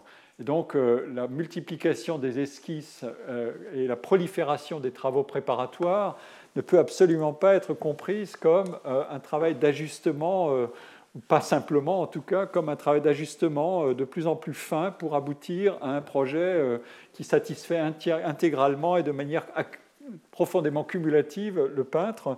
Non, à la fin, il accepte, ou même il décide surtout d'introduire encore autre chose qui a évidemment une puissance de, euh, questionnement considérable. Que, veut dire introduire ce masque ou ce visage de femme qui, ressemble à un masque africain, évidemment. Euh, Picasso a d'ailleurs euh, plus ou moins enfin, nié avoir retravaillé l'œuvre après des visites de collection des masques africains à, Paris, mais euh, une documentation assez abondante suggère plutôt le contraire. Donc Picasso jouait lui-même avec la sincérité de, la manière de documenter son travail. Voilà. alors, vous me direz ici, bon, cette démonstration ou ces, éléments d'analyse euh, qui sont appuyés sur des experts auxquels j'ai fait référence sont peut-être convaincants, mais nous sommes ici dans le régime de la recherche sous l'impératif d'originalité et de différenciation à la fois nécessaire et illimitée. Ce moins et plus euh, peut très bien, au regard des standards esthétiques qui mettent en avant la valeur de perfection, se décliner comme une manifestation de ce que donc j'ai rappelé, Ernst Gombrich a euh, détecté comme la découverte du XIXe siècle et qui a ensuite fait fureur au XXe siècle, c'est-à-dire la perfection de l'imperfection. Mais voici un, apologue fameux qui nous ramène 18 siècles en arrière, euh, au premier siècle de notre ère. Je vais faire référence à un texte très connu de Pline l'Ancien, euh, qui figure dans le chapitre 35 de son Histoire naturelle, qui a été publié en l'an 77. Cette histoire naturelle, c'est une sorte d'encyclopédie des savoirs de l'époque. Je cite ici la, notice Wikipédia, qui est une autre forme d'encyclopédie, mais cette fois-ci de notre époque. Euh, Wikipédia dit, ou l'auteur qui a contribué à Wikipédia, merci, euh, dit euh, c'est une monumentale encyclopédie dans laquelle Pline a compilé le savoir de son époque et qui a longtemps été la référence en matière de connaissances scientifiques et techniques. Et pour la réaliser, Pline dit avoir consulté 2000 ouvrages dus à 500 auteurs différents la plupart des traités originaux sur lesquels il s'est appuyé sont perdus. Il faut croire Pline et il faut supposer qu'effectivement, pour faire tout ce qu'il a pu faire, et qui est assez étonnant, il faut dire, quand on va lire les, traductions, tout ça est accessible sur, euh, sur le site de la BNF dans la traduction d'Émile Littré. C'est très intéressant. Euh, alors, le chapitre 35 est consacré à la peinture et aux couleurs. Et Pline évoque notamment deux peintres qui sont un peu ses héros euh, et qui sont eux-mêmes rivaux, euh, Appel et Protogène, qui rivalisent dans le désir d'exceller en leur art et de se surpasser l'un l'autre. Ceci pour dire que euh, la réalisation de soi dans un art créatif suppose peut-être aussi la dimension agonistique ou la rivalité, euh, ne serait-ce que pour progresser. Et vous allez voir comment. Pline, euh, lui, veut souligner que Appel est plus grand que Protogène, mais qu'il est aussi d'ailleurs magnanime, puisque euh, Appel s'emploie à persuader les compatriotes de Protogène, c'est-à-dire les habitants de l'île de Rhodes en Grèce, que Protogène est un peintre majeur. Donc c'est de la compétition et de la coopération, ce qu'on appelle de la coopétition dans des ouvrages d'économie un peu savants. Mais on peut en trouver des formes moins savantes ici. Alors, Pline écrit Tous les peintres précédents et suivants ont été surpassés par appel de Cos dans la 112e Olympiade. À lui seul, presque, il a plus contribué au progrès de la peinture que tous les autres ensemble et il a publié des livres sur les principes de cet art. Il eut surtout la, la grâce, en grec c'est charis, vous voyez d'où vient le mot charisme, en partage.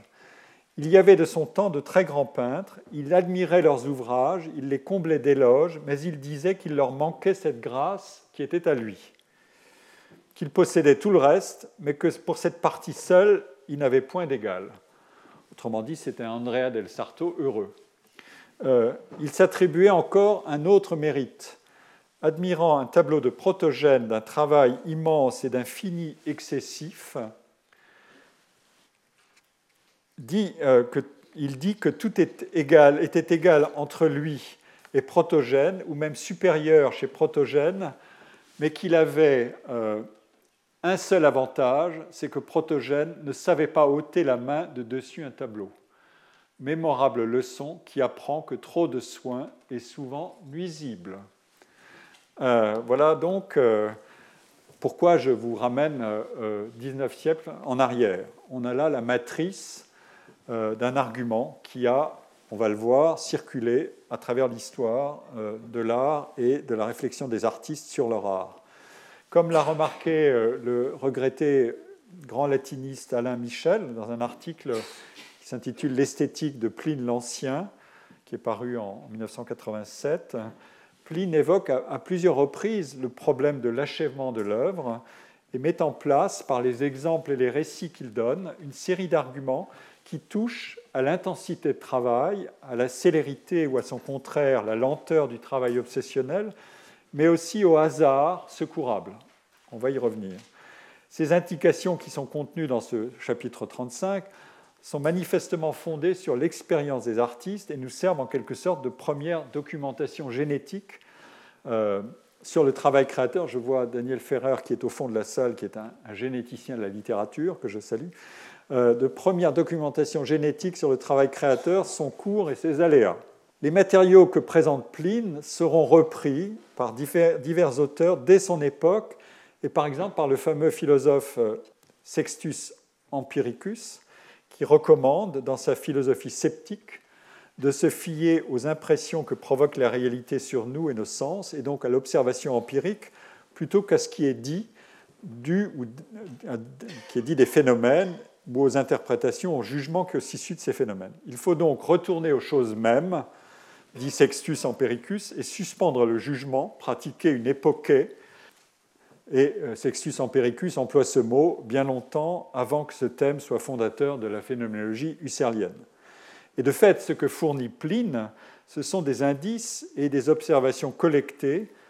Bon, il est impossible d'en garantir la véracité, nous n'avons pas de double témoignage euh, concordant, ni de preuves empiriques laissées par des documents corroborant les observations faites et les écrits et les récits, mais euh, en tout cas, ces, ces indices permettent de composer un ensemble de traits significatifs de ce qu'est le travail créateur. Et cette collection d'indices a connu un grand écho dans l'histoire.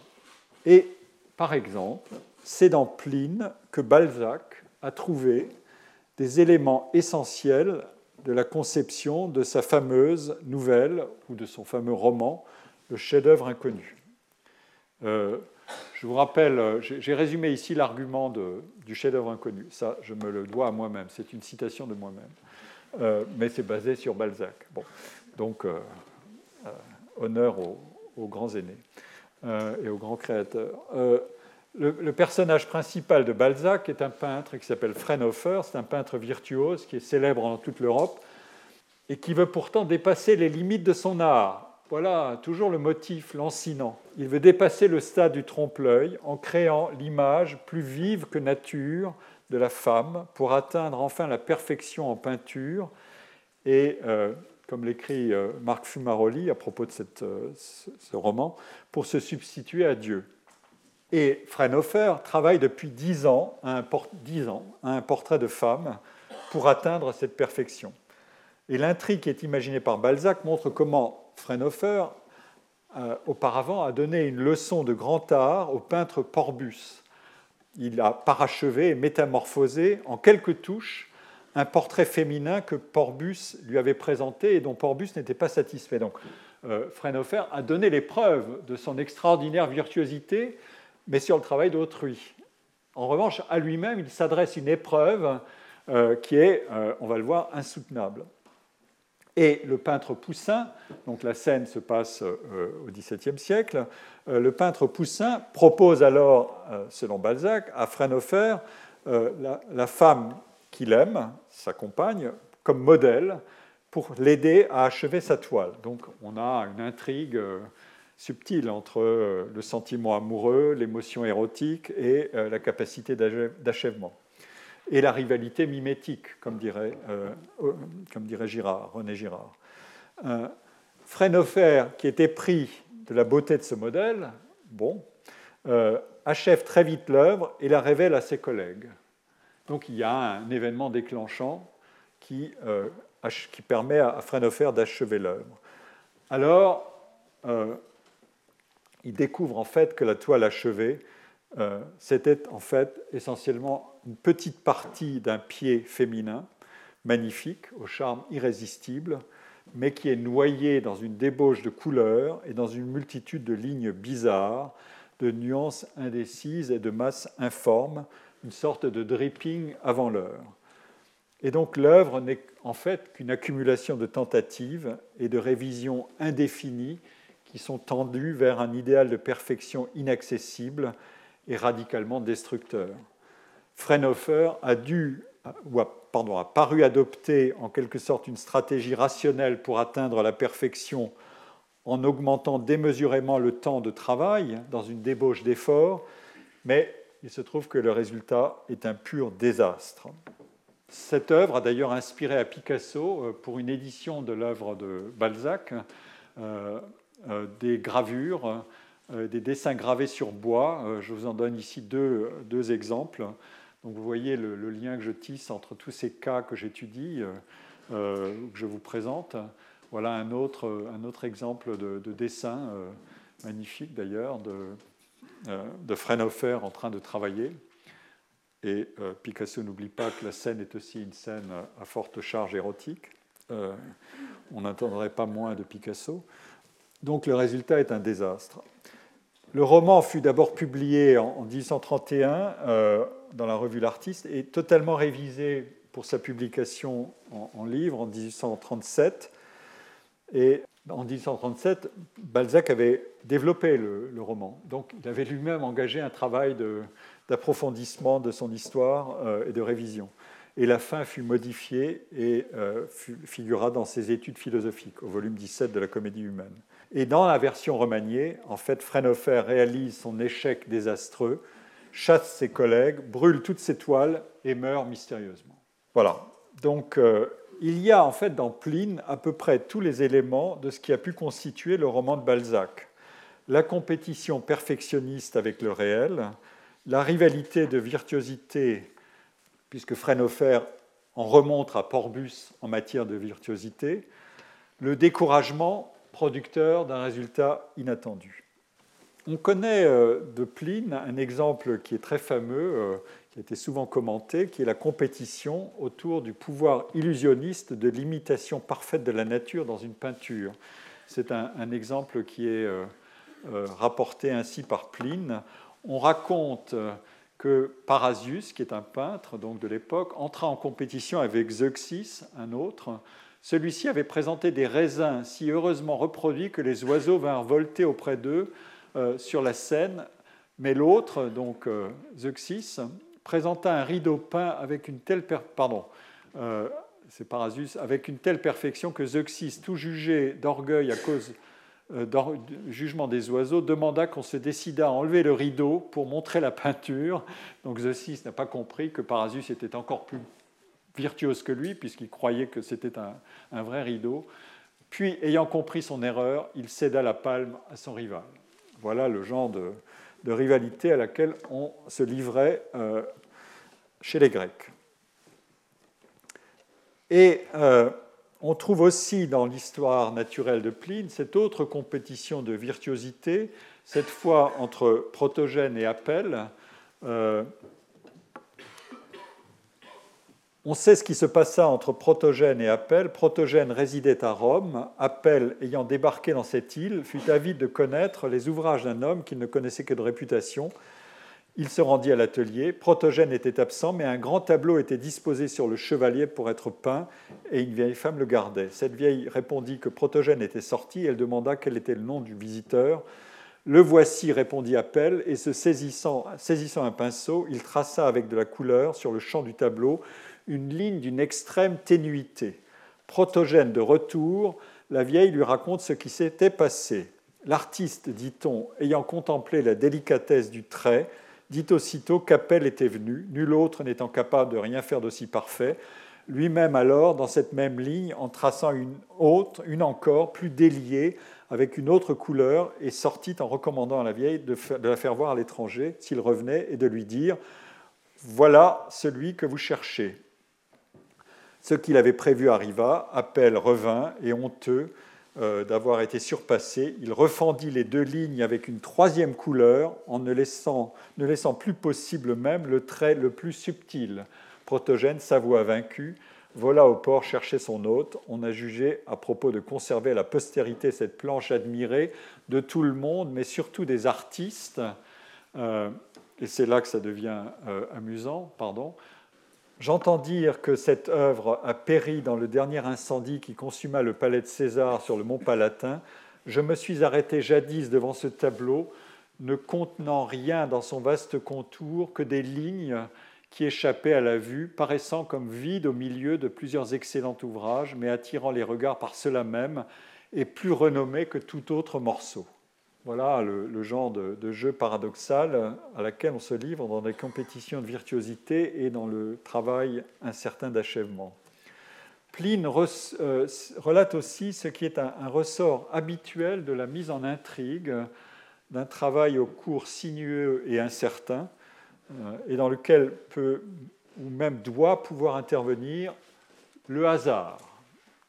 Nous verrons plus tard que ce motif du hasard est au cœur de ce qu'on appelle les modèles de phasage séquentiel de l'invention créatrice. Ici, l'indication concerne la manière de se sortir d'affaire en présence d'une difficulté insurmontable qui suscite de l'irritation et de la frustration. On sait qu'un des ressorts classiques de l'invention créatrice, c'est de quitter le cours linéaire d'une situation dans laquelle on se sent peu à peu acculé à l'impuissance, après d'insurmontables essais infructueux, et de sortir de ce cadre de travail d'une manière ou d'une autre. Les psychologues ont montré que euh, les idées fécondes, les intuitions ou les solutions inattendues euh, pouvaient surgir dès lors qu'on sort d'une situation de travail qui a trop contraint les recherches de solutions par des associations trop étroites et comment, pour parler comme euh, Arthur Koestler dans un fameux essai sur l'invention ou la découverte, comment on peut, comment, quand on change de situation, on peut stimuler ce qu'on appelle une pensée, c'est ce que dit Koestler, une pensée dissociative, ou des associations d'idées qui sont plus horizontales que, verticales, c'est-à-dire non programmables par une simple addition linéaire d'efforts supplémentaires. C'est un peu l'expérience que vous faites quand, ayant travaillé assez dur sur un problème ou une question, vous vous levez pour aller faire autre chose et que, éventuellement, des idées surgissent. Euh, il y a même une, illustration que je ne veux pas résister à vous donner de euh, euh, ce processus qui est que je trouve dans une planche absolument irrésistible de Claire Bretéché. c'est dans son livre Les Frustrés, c'est un, chef-d'œuvre en cinq volumes qui est paru entre 1975 et 1980. Et la planche s'appelle Création. et vous verrez, tout de suite, il est question de travail, de méditation, de frustration, de distraction et d'un cycle de séquences qui est composé de tout ça et qui s'enchaîne. Et euh, Howard Baker euh, s'en est servi, euh, le grand sociologue américain, s'en est servi pour illustrer un livre formidable d'ailleurs, que je recommande à tous les étudiants, qui s'appelle Writing for Social Scientists, qui a dû être traduit et qui est paru dans sa première édition en, en 1986 et puis en 2007. Et euh, voilà, le, voilà, ce que donne euh, la planche elle-même. C'est donc un, écrivain ou une, autrice au travail, peu importe euh, le sexe du sujet. c'est Brettché qui signe la planche et donc elle peut avoir soit de la compassion, soit de l'ironie ou soit les deux à l'égard du sujet, mais son sexe est totalement indifférent. On voit l'écrivain au travail devant sa machine à écrire euh, puis euh, en train de se poser des questions, de se gratter la tête, se lever, euh, passer l'aspirateur, se remettre au travail, chasser une toile d'araignée, se remettre encore une, puis faire, faire la vaisselle, etc. Et, tout ça s'enchaîne de cette manière-là. Et, et, elle se remet finalement au travail, et c'est un cycle. Et Becker en fait ça. la planche est décomposée et euh, elle figure en, couverture du livre. Et c'est en fait pour, donner aux étudiants des conseils pratiques pour savoir comment se sortir d'une affaire délicate qui est euh, d'avancer dans un travail euh, où il faut chercher l'inspiration et pas se laisser ou espérer être foudroyé par l'inspiration. L'inspiration, ça se travaille. Mais comment est-ce qu'on fait? Eh bien, on joue avec les situations, on se concentre, puis on sort de la, situation dans laquelle on s'est concentré, on fait autre chose, et puis on revient, une idée a surgi éventuellement, puis ça recommence, etc. etc. Et donc les, six chapitres, euh, il y en a même plus, pardon, les neuf chapitres, les dix chapitres sont tous, euh, les têtes de chapitres sont illustrées par, euh, par ces, ces, dessins. les titres d'ailleurs des chapitres, c'est bon, des conseils pour les graduate students, le caractère, l'autorité, euh, est-ce qu'il y a une seule voix euh, Est-ce que je peux contrôler mon travail, l'éditer, c'est-à-dire le faire, décider quoi garder à l'oreille Comment est-ce que je peux travailler comme un professionnel Quel risque je peux prendre C'est écrit en collaboration avec Pamela Richards. Comment est-ce que je peux sortir quelque chose de, tout ça Pourquoi éviter de me laisser terroriser par la littérature de recherche Travailler avec des ordinateurs et un mot final. Voilà. Et je tenais à, citer cette, planche de Brechet et l'usage qu'en fait Becker, à la fois pour rendre hommage à mon collègue Becker et puis pour la puissance de suggestion que contient cette, planche. Euh, et euh, je, reviens maintenant à, notre auteur matriciel, je ne perds pas le fil euh, de l'intervention du hasard, car Pline, évidemment, dans, dans, tout ça, il y a l'espoir du hasard que procurent des bonnes idées qui surgissent quand on, sort de son cadre de travail contraint, c'est-à-dire celui-là. Ça, c'est le travail euh, où on est figé. Et puis tout d'un coup, on, joue avec toutes sortes de situations pour en sortir. Et on espère que, par un heureux hasard, quelque chose va surgir. Euh, alors Pline relate ainsi euh, l'intervention du hasard dans des situations de travail. Et même comment le hasard pourrait être transformé en méthode. C'est à la fin. Alors, il est question de Protogène à nouveau, euh, qui était d'une ville qui s'appelle Conus, euh, ville sujette des Rhodiens, une grande pauvreté au début, une application extrême en son art fut cause, furent cause de son peu de fécondité. Ça, c'est le cas de Protogène. Protogène produisait peu, mais euh, pour, de, pour, des raisons à la fois externes et internes. Vous voyez le genre de manipulation des arguments que j'ai mis en place. Euh, et on, les retrouve comme cette matrice de, toutes sortes d'arguments euh, qu'on retrouvera dans toute l'histoire. Vous voyez peu à peu ce composait le puzzle. Euh, parmi ces compositions, on donne la palme à Ialicius, qui est à Rome consacré dans le temple de la paix.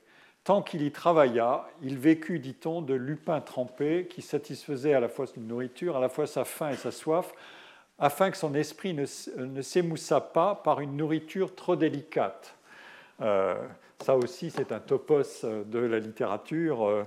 Euh, pour vivre, pour produire en son art, il faut avoir peu de besoins ou euh, ne pas céder à des plaisirs trop faciles, etc. Toujours cette, ce mélange de contrôle de soi, de euh, d'éthique du travail et même d'ascétisme productif. Euh, pour défendre ce tableau des dégradations, dégradations de la vétusté, il mit quatre fois la couleur afin qu'une couche tombant, l'autre lui succédât. Donc, euh, on pense ici à d'ailleurs ce que fait par exemple Turner quand il se rend compte que la matière picturale peut être détruite et qu'il la repeint. Il y a dans ce tableau un chien fait d'une manière singulière, car c'est le hasard qui l'a peint. Protogène trouvait qu'il ne rendait pas bien la bave de ce chien haletant, du reste satisfait, ce qui lui arrivait très rarement, des autres parties. Donc il y a une seule partie qui l'embête, les autres, malgré l'exigence qu'il avait de lui-même, là il était content. Mais celle-là, ça résiste. Et euh, je vous donne la suite. Euh, ce qui lui déplaisait, c'était l'art, euh, c'est-à-dire le contraire de ce qu'il veut obtenir, qui ne pouvait pas diminuer, qui paraissait trop car l'effet s'éloignait de la réalité. C'était de la peinture, ce n'était pas de la bave. Euh, bon, ce n'était pas comme les raisins de, de Xeuxis. Et Protogène était inquiet, tourmenté, car dans la peinture, il voulait la vérité et non pas les à peu près. Il avait effacé plusieurs fois, il avait changé de pinceau et rien ne le contentait. Enfin, dépité contre l'art, qui se laissait trop voir, il lança son éponge sur l'endroit déplaisant du tableau l'éponge replaça les couleurs dont elle était chargée de la façon qu'il souhaitait et dans un tableau, le hasard reproduisait la nature. Voilà l'intervention du hasard, l'heureuse intervention du hasard. Et le texte se termine comme ça. À son exemple, Néaclès, dit-on, réussit à rendre l'écume d'un cheval. Il lança pareillement son éponge lorsqu'il peignit l'homme retenant un cheval qu'il flatte. De la sorte, Protogène a enseigné même à se servir du hasard. On peut dire que euh, le dripping euh, américain euh, peut éventuellement s'inspirer ou avoir sa lointaine origine dans cette, situation décrite par Pline. Pline termine d'ailleurs par l'éloge de la valeur de cette œuvre. À cause de cet Ialicius, qu'il craignait de brûler, le roi Démétrius ne fit pas mettre le feu au seul endroit par où Rhodes put être prise, et en épargnant une peinture, il manqua l'occasion de la victoire. Vous voyez ce que c'est que euh, être trop euh, amateur d'art. Euh, le, roi peut vouloir la défaite pour de bonnes raisons ou ne pas vouloir obtenir la victoire à tout prix. Le prix le plus supérieur étant celui de l'art. déjà, à cette époque-là, du moins lorsqu'on en dit. Euh, la présence du hasard au cœur des opérations de création et, et l'entrelac du hasard et du contrôle, ou de la chance et du labeur créateur, sont devenus un motif habituel dans la représentation du travail artistique. Euh, Paul Valéry, qui était euh, un grand admirateur de, Henri Poincaré, à qui on doit ce célèbre récit de l'intervention du hasard dans la découverte des équations fuchsiennes. J'y reviendrai plus tard. Paul Valéry observe que L'intelligence, c'est d'avoir la chance dans le jeu des associations et des souvenirs d'à propos. Un homme d'esprit, lato et stricto sensu, est un homme qui a de bonnes séries, qui gagne souvent. On ne sait pourquoi, il ne sait pourquoi. C'est extrait de Mauvaises pensées et autres dans ses œuvres. Euh, et ce motif du travail entrelacé avec le hasard est absolument, constant dans la, poétique de, Valérie. Euh, je vous en cite un, exemple, euh, là encore, à travers plusieurs, plusieurs exemples, plus ou moins, pardon, plus exactement, plusieurs citations. Toute la puissance spirituelle est fondée sur d'innombrables hasards de la pensée. L'esprit joue un jeu d'enfer et mille coups contre un que l'événement tient. Sans le hasard, point de réflexion. Réfléchir et s'obstiner à jouer la même couleur, le même cheval, le même numéro. Sans ces hasards et ces jets d'ici et là, ni ce remuement d'incidents, d'entrevues, de passé contre les présents, pas de raison, pas de non-hasard. Ces hasards sont liés à l'homme même, comme ses yeux, ses oreilles, ses forces. Ce sont une sorte de fonction. Et il continue euh, ailleurs, l'objet du poème est de paraître venir de plus haut que son auteur, au service de cette idée naïve et primitive, et peut-être non fausse, tous les artifices, labeurs et sacrifices de cet homme. On peut avoir remarqué sur soi-même l'accident d'une belle situation ou d'une production heureuse de langage. Par le travail et par l'art, cet auteur que l'on a présumé d'être ou de posséder parfois, on le fait devenir comme surnaturel.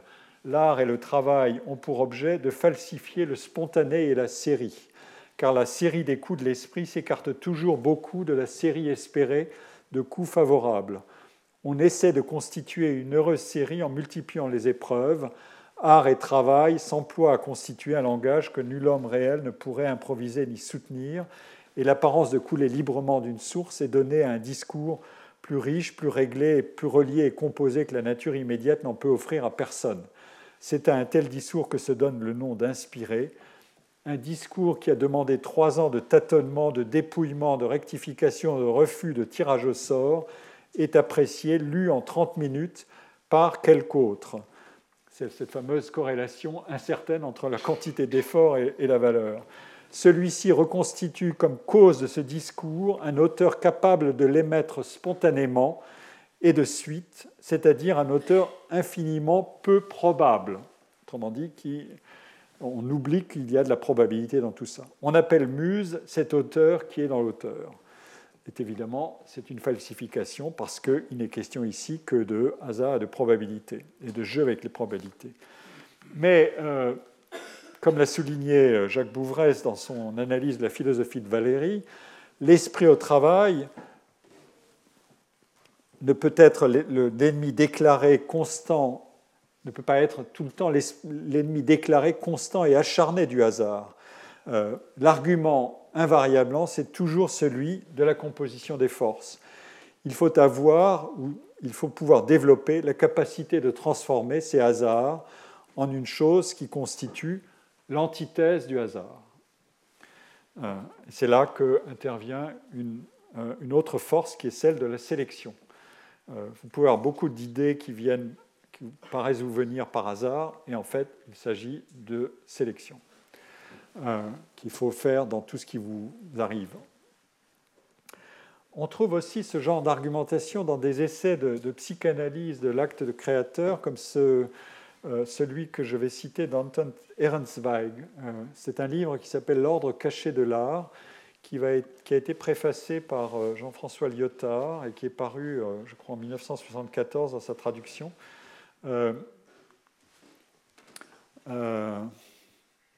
Pardon, oui, c'est là. Euh, la, question que pose Ehrenzweig, c'est euh, il part d'un problème classique, le problème du flou, euh, d'une flou dans la compréhension de quelque chose, d'un mot, etc., et qui pourtant ne bloque pas la progression de, la, pensée et de l'échange. Ehrenzweig dit il s'agit de saisir avec une précision compréhensible une vue totale dont les éléments sont variables et interchangeables. nous sommes capables, selon Wittgenstein, de comprendre un mot en un éclair, alors que son sens précis n'est pas encore définissable et ne pourra se faire jour qu'à travers tout l'usage ultérieur qu'on fera de ce mot. Est-ce un plaidoyer pour la pensée floue? Non, dit Ehrenzweig. Le sens d'un mot dépend de son usage futur. Il doit pourtant être déjà présent quand nous, quand nous le saisissons en un éclair, sans pourtant être présent. Et c'est une citation de, Wittgenstein, des investigations philosophiques de Wittgenstein. Alors, Wittgenstein euh, dissipe le paradoxe. Nous n'avons pas besoin de connaître le plein usage d'un mot pour le saisir dans un éclair de compréhension. Simplement, il y manquera encore bien souvent l'information détaillée. L'essentiel est que nous sachions jouer le jeu du langage sans pouvoir, pas plus que dans un vrai jeu, anticiper tous les coups dont les règles que nous sommes encore en train de constituer laissent la possibilité ouverte. Et c'est là qu'intervient euh, l'argument de Ernstweig. Euh, il dit qu'il faut introduire le scanning inconscient, c'est-à-dire des opérations que réalise l'infraconscience ou l'inconscient, euh, qui, ce qu'il appelle le scanning, c'est-à-dire le balayage de beaucoup d'éléments qui sont présents à l'intérieur de soi, mais qui ne sont pas présents à la conscience tout le temps. Et euh, euh, pardon, Zweig dit il faut introduire le scanning inconscient pour résoudre le paradoxe de Wittgenstein. Nous ne serions pas capables consciemment de saisir tous les usages futurs d'un mot, mais le scanning inconscient en est capable. Les choses se compliquent du fait qu'objectivement, tous les usages futurs peuvent ne pas exister pour le moment et échappent ainsi au scanning inconscient. Il faut donc trouver une formulation moins élémentaire.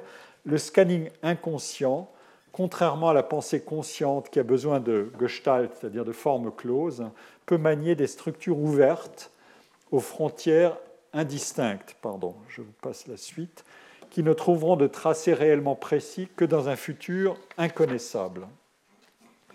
Et c'est ici euh, l'argument. En somme, ces formes ouvertes peuvent absorber des aléas purement accidentels qui échappent entièrement à tout type de planning rationnel. Je cite cet auteur et cet argument parce qu'en quelque sorte, il fournit un cadre à la réceptivité à l'égard du hasard, à l'égard de l'information procurée par le hasard ou par des, des, idées ou des éléments qui surgissent par hasard. Pour vous laisser inspirer par des éléments de hasard, il faut évidemment être préparé. Il faut savoir construire euh, sa réceptivité à l'égard du hasard. Et euh, ensuite, euh, Ernst Zweig développe encore euh, à propos de, cas fameux de dialectique entre le contrôle, la tentative, la volonté de contrôle et les besoins de relâchement. Il cite le cas, par exemple, d'un pianiste. le pianiste consciencieux souhaite acquérir d'abord la technique nécessaire pour régulariser le jeu de ses doigts. À ignorer les inflexions spontanées de son jeu, il tuera l'esprit de la musique vivante. Il n'aura plus d'égard ni pour ce qui lui dit son corps, ni pour la vie indépendante de son œuvre, et il ne pourra qu'échouer comme artiste. Autrement dit, il ne sera qu'un artisan ou un métronome, et il ne sera pas un artiste. Euh, car la créativité est toujours liée à ce moment heureux où on peut oublier tout contrôle conscient. D'une certaine manière, l'exaspération de, Protogène quand il balance son, éponge veut dire ça. Euh, j'oublie mon contrôle conscient, je me mets en rage, et donc j'arrête de me situer dans un cadre où je contrôlais les choses, où je pensais que plus c'était mieux, et euh, je m'aperçois qu'il faut faire autrement, et je lance. Euh, ce que l'on ignore trop, dit Rensweig, c'est le, conflit, le conflit véritable qui oppose deux types de sensibilité, l'intellect conscient et l'intuition inconsciente. Chacune croit aux dépens de l'autre dès que la rigidité du moi provoque leur dissociation. Un mauvais enseignement artistique et une ambition mal placée exacerbent cette dissociation. Euh, donc c'est ce vocabulaire de bissociation, dissociation, association qui circule ici. Je pense que, alors on est, on est ici dans l'univers de, la psychanalyse, mais euh, je pense que les recherches en neurosciences euh, peuvent nous dire des choses euh, à peu près équivalentes, mais sur un tout autre registre explicatif, évidemment. je voudrais encore vous donner un, dernier exemple pour continuer à constituer cette matrice argumentative qui est présent chez Pline l'Ancien et il fait référence aux œuvres qui sont léchées, pardon, laissées inachevées. Voilà un exemple de Witz, comme dirait Freud, c'est-à-dire de, conflagration des mots. Euh, comme il était question de matière picturale, bon, euh, rugueuse ou lisse, voilà, j'ai fait mon vite, c'est-à-dire mon, mot d'esprit involontaire, en parlant d'œuvres léchées, aux œuvres laissées inachevées ou imparfaitement réalisées par l'artiste en raison du décès de l'artiste. Je cite euh, ici le, texte de Pline. Ce qui est curieux et digne de remarque, c'est qu'on admire plus que les productions terminées, les derniers morceaux des artistes, ceux mêmes qu'ils ont laissés imparfaits, comme l'iris d'Aristide, les Tyndarides de Nicomaque, la Médée de, de Timomaque, et ce tableau d'appel dont nous avons déjà parlé, la Vénus. En effet, on y considère l'esquisse et les pensées mêmes de l'artiste. Une certaine douleur intervient pour faire priser davantage le travail et on regrette la main arrêtée par la mort dans l'exécution. C'est écrit en, 1977, mais euh, vous pouvez trouver le même genre de déclaration sur la main de Jean-Sébastien Bach qui est arrêté dans la fugue de l'art de la fugue et euh, qui est suspendu par le foudrement du décès, c'est un peu arrangé de manière romantique, ou bien la main de Mozart euh, qui cesse d'écrire le, le, le, requiem parce qu'il est euh, euh, dévasté par la maladie et l'affaiblissement. Euh, c'est toute une, catégorie d'œuvres qui sont demeurées inachevées en raison du décès de l'artiste. Je viens de mentionner l'art de la fugue ou le requiem de Mozart, mais il y en a beaucoup. Et j'en donnerai un autre exemple un peu plus tard dans mes études de cas et qui sont des, ces cas sont des véritables matrices de la, transfiguration de l'inachèvement en une passion, euh, au sens presque de, euh, souffrance et d'épreuve, euh, aussi universellement partageable, ou de passion christique si on veut, ou religieuse, aussi universellement partageable que l'est l'admiration pour les chefs-d'œuvre définitivement clos sur leur complétude. Et l'incomplétude fascine ici parce que la courbe incertaine du travail créateur s'identifie exactement avec l'arc de la vie de l'artiste et que leur rupture est simultanée. Il n'y a donc pas de trace d'impuissance, euh, tout au contraire, l'artiste meurt au travail, ou presque, tout entier habité par, euh, je fais un peu romantique, mais enfin, par l'urgence vitale de donner à l'art ses dernières forces. C'est alors sous la forme du pur regret que la demande et l'attente publique d'un achèvement peuvent être exprimées. Euh, la finitude de l'existence n'est-elle pas cette forme supérieure et ultime d'imperfection qu'il serait heureux euh, d'abolir, s'agissant d'œuvres et de chefs-d'œuvre appelés à franchir le temps humain et à dépasser les frontières d'une vie? Nous conservons des œuvres pour l'éternité, pourquoi donc nos vies ne sont-elles pas des vies d'éternité? Nulle part, il n'est plus aisé de voir surgir un raisonnement contrefactuel de sens commun et la demande de résolution de problèmes qu'il suscite que dans ces cas. Qu'aurait donc pu être l'œuvre si l'artiste avait vécu un peu plus longtemps? Et euh, le regret est un inducteur exceptionnellement puissant, au sens émotionnel du terme, euh, du raisonnement contrefactuel du type que se serait-il passé si? Euh, Quand on regrette, il y a eu beaucoup de travaux de, psychologie du raisonnement contrefactuel qui ont été consacrés à ce sujet et qui montrent à quel point euh, le regret peut être encore plus puissant si on est plus proche du but. si vous ratez votre avion de 5 minutes, vous avez un regret beaucoup plus puissant que si vous le ratez d'une demi-heure. voilà. C'est un mécanisme psychologique simple mais intéressant à débrouiller. Comme l'a fait remarquer euh, un auteur, euh, un musicologue américain s'appelle Roger Parker, euh, cet inachèvement scellé par la mort du créateur déclenche dans bien des cas, et notamment ici, une mise en intrigue qui ne veut plus se satisfaire simplement de l'évidence de la simultanéité. L'artiste était proche de la fin de l'œuvre et tout proche de sa propre fin, et voilà, malheureusement, les deux fins coïncident tristement. En fait, si l'inachèvement peut devenir supérieurement significatif, c'est peut-être qu'on pourrait lui assigner une cause plus profonde que la simple exténuation du souffle de vie. Et de fait, on a dans des travaux, par exemple sur, Van Gogh, comme ceux de Carol Zemel, The Formation of a Legend, Van Gogh's Criticism, qui est paru en, 1980, et dans un livre qu'a publié Nathalie Heinisch, La gloire de Van Gogh, Anthropologie de l'admiration, en 91. Donc sur ce cas de Van Gogh, il apparaît bien comment, dans l'admiration pour le peintre, qui est construite euh, cette admiration sur une transformation de la biographie en une sorte d'agiographie, une vie de saint, et sur les diverses reconstructions posthumes de son œuvre, euh, c'est loger un puissant motif de regret et de devoir de rachat face à une situation quasi sacrificielle. La mort prématurée du peintre et ses difficultés à vendre ses œuvres font évidemment violemment contraste avec le triomphe posthume de son art et avec la valeur astronomique qui est atteinte par ces œuvres sur le marché. Et nous n'en finissons pas d'entretenir notre fascination pour cette asymétrie si euh, spectaculaire et à certains égards si douloureuse, ou si douloureusement vécue, ou en tout cas dont nous, euh, nous sommes priés de nous souvenir douloureusement. Mais il y a encore un, autre motif dans le, dans texte de Pline que, que j'ai donné, euh, c'est celui de pouvoir, comme il dit, accéder plus directement aux pensées de l'artiste dans l'œuvre imparfaite ou inachevée, avant que le travail d'achèvement les recouvre de son exigence technique. C'est ça l'idée. C'est aussi celle qui préside à la célébration de l'esquisse, par exemple par Diderot, dont j'ai parlé tout à l'heure.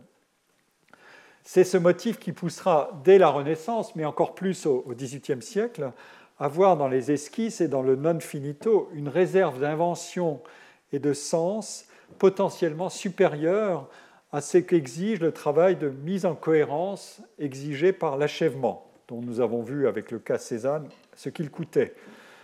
Et ce motif traverse lui aussi l'histoire. Euh, il vient donc de chez, de chez Pline et il va par exemple jusqu'à Walter Benjamin qui écrit au XXe siècle dans la dernière des 13 thèses sur la technique de l'écrivain, publiée en 1925. Euh, en allemand, la thèse en question, c'est Das Werk ist die Totenmaske seiner Konzeption, c'est-à-dire l'œuvre est le masque mortuaire de sa conception. C'est une formule euh, qui est frappante tout de même. Je pense que Picasso en aurait fait certainement une toile euh, ou un dessin s'il l'avait connu. Je ne commente pas ici ce texte un peu énigmatique, mais il est fait pour l'être. Surtout dans sa forme aphoristique. Euh, Benjamin était connu pour avoir travaillé sur l'esthétique romantique allemande, c'était l'objet de sa thèse, euh, et l'aphorisme romantique allemand joue un rôle clé. Donc on a un aphorisme ici, débrouillez-vous avec cet aphorisme. Mais on peut quand même dire ceci, il y a un point de vue objectif et un point de vue subjectif. Objectivement ou objectalement, si on peut dire, l'œuvre achevée ne dit plus rien dans sa matérialité close du processus qui l'a fait naître et qui a pu être labyrinthique, complexe ou au contraire simple. Il y a beaucoup de déclarations de peintres qui disent J'aimerais montrer le tableau qui est sous le tableau. C'est exactement ça. Autrement dit, j'aimerais soulever le masque mortuaire. Euh, et Picasso lui-même dit ça. Euh, et subjectivement, on pense tout de suite à un motif cher à la psychanalyse de l'acte créateur, qui est celui de l'économie pulsionnelle complexe du travail créateur et de ce que les esthétiques de la création peuvent en faire euh, résonner. Euh, j'espère pouvoir arriver au bout de mon parcours euh, maintenant, mais il me reste un quart d'heure. Allons-y pour la dynamique pulsionnelle. Si je suis interrompu, c'est que voilà, ça sera vie et mort dans l'inachèvement. mort provisoire tout de même, rassurez-vous, du moins, j'espère. Euh, c'est le titre d'un article d'André Green que je cite ici, mais j'anticipe. Euh, dans cet article d'André Green, euh, cet article, je le cite, il est paru, je vous le signale, dans ce qui, devait, ce qui a été le tout dernier numéro de la nouvelle revue de psychanalyse, une revue glorieuse qui a été fondée et dirigée jusqu'à sa fin par Jean-Bertrand Pontalis, un fameux psychanalyste français, l'auteur de ce dictionnaire avec Jean Laplanche de psychanalyse, qui est un, chef-d'œuvre. Euh, et le, numéro lui-même, euh, c'était le dernier. Pontalis avait décidé qu'il fallait arrêter. Et le numéro est intitulé non pas la fin, mais l'inachèvement. il est paru en 1994. On peut toujours le trouver, il y a, beaucoup de textes très intéressants dans ce, dans ce numéro. et notamment celui-ci de André Green, et je vous le cite. André Green remarque que le langage est porteur d'ambivalence, puisque le même mot achevé désigne l'arrivée au but, la terminaison d'un processus de croissance, mais veut aussi dire évidemment tuer, arrêter l'existence. Euh, et ici commence cette citation. On pourrait croire que l'idée de fin est neutre euh, et qu'elle s'applique indifféremment au travail de la vie ou à celui de la mort. Ce serait minimiser pour le premier sens qu'achever va de pair avec un sentiment de plénitude accomplie, exaltante, qui est le fond même de cet état. Après tout, il est gratifiant de finir quelque chose. Ce n'est pas simplement une douleur, euh, se disant j'aurais pu faire mieux. Euh, alors que dans l'autre cas, il faut prendre la mesure d'un silence qui tombe comme un arrêt, livrant au néant ce qui jusque-là était animé d'une potentialité d'être. Achever, c'est clore, et donc arrêter de penser qu'il y avait des potentialités qui pouvaient être exploitées qui ne l'ont pas été. C'est tout ça l'ambivalence de, cette situation. Et la difficulté créée par la double valeur de l'achèvement, c'est-à-dire accomplissement et peut-être épuisement du projet, euh, doit bien sûr trouver sa, résolution, résolution imparfaite du projet, doit trouver sa résolution dans la continuation de l'activité.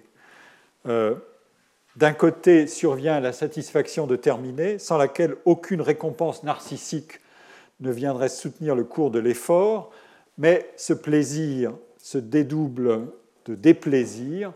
Est-ce parce que l'œuvre ne, euh, ne, contiendrait pas dans sa réalisation d'effective, dit euh, l'analyste, la totalité des intentions et des ambitions que l'artiste avait voulu y déposer En réalité, l'écart doit exister, cet écart entre sentiment d'accomplissement et sentiment de, frustration ou de déplaisir à s'arrêter sur quelque chose d'important, je veux dire, dans lequel on a voulu faire, un, effort d'originalité et d'expressivité. Euh, en réalité, cet cet écart entre satisfaction et insatisfaction doit exister pour motiver la continuation de l'activité. C'est en ce sens que Green peut dire que c'est entre deux états de l'artiste que se joue la partie, euh, en observant que même s'il est brièvement satisfait d'un résultat, aucun artiste euh, ne considère jamais son œuvre comme achevée. C'est ici. Euh, même quand il a atteint le point le plus élevé de son art. Shakespeare ne s'arrête pas après Hamlet, ni Watteau après l'embarquement pour Citer, ni Berg après Vodsec. C'est que l'achèvement ou l'inachèvement concerne moins le résultat du travail, l'opus, que la soif de créer de son auteur. Mais, demandera-t-on, est-ce que l'artiste peut, euh, peut lui-même évaluer la valeur relative de chacun de ses accomplissements? Une œuvre, si accomplie soit-elle aux yeux de l'artiste qui en a fini avec elle, avec elle, et sans préjuger de la réception critique qui lui sera faite, doit demeurer décevante ou déplaisante pour son auteur afin que soit maintenu le conflit intérieur euh, qui pousse l'artiste pour aller vers le nouveau, à se persuader qu'il était allé plus loin dans cette œuvre que dans sa production antérieure, mais qu'il dispose encore de réserves de créativité pour dépasser ce stade-là dans sa production à venir. Et donc, on est devant une situation assez classique de dynamique pulsionnelle toute demande de satisfaction définitive est une quête illusoire d'achèvement total, puisque bientôt le désir ne tardera pas à réapparaître. Du moins, c'est ce qu'il faut souhaiter. La conception de la perte de l'objet primaire, dit le psychanalyste, est ce qui permet de rendre compte rétroactivement de l'entretien de la quête et de ce qui l'exacerbe, toute satisfaction se mesurant au fantasme de ce qu'elle aurait été si l'âge d'or, voyez le contrefactuel, si l'âge d'or, supposé antérieur à cette perte, avait duré.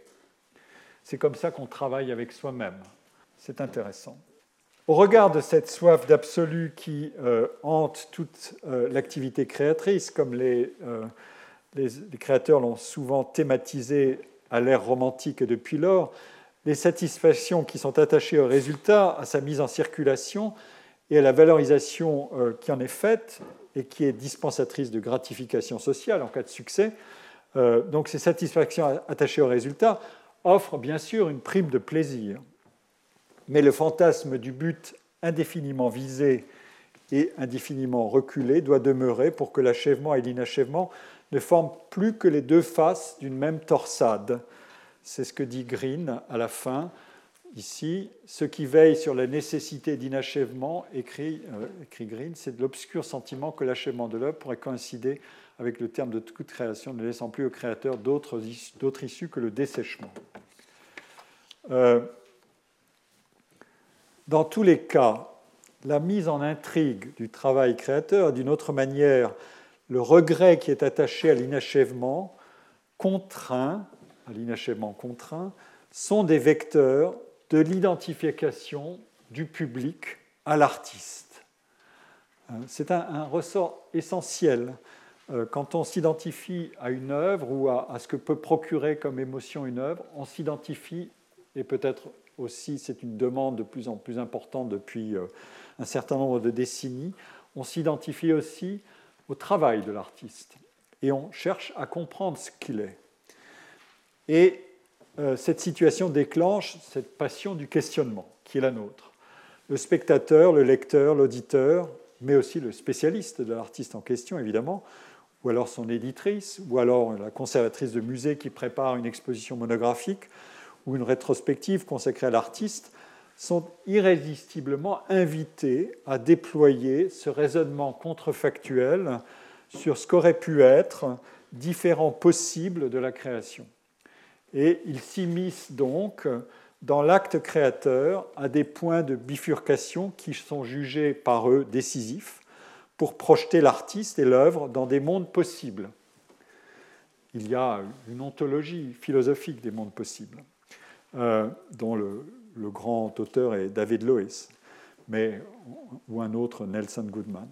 Euh, dans ces mondes-là, dans ces mondes possibles-là, ils peuvent obtenir le rang de presque de co-créateurs.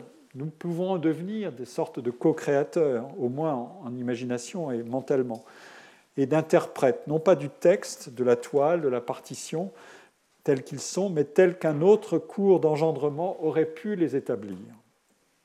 Je m'aperçois que je vais vers mon dernier point qui est un peu long pour que j'achève aujourd'hui, mais je vais l'engager. Euh, c'est le contrat de notre euh, travail ici. Ce, développement qui portait sur l'argument que la corrélation entre l'effort et la valeur reconnue au résultat est non linéaire il a fait apparaître euh, l'entrelac de plusieurs valeurs essentielles.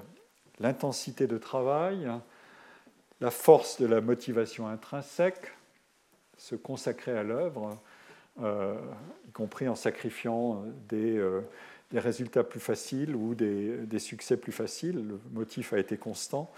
la gestion de l'incertitude sur le cours du travail, ce cours tâtonnant du travail.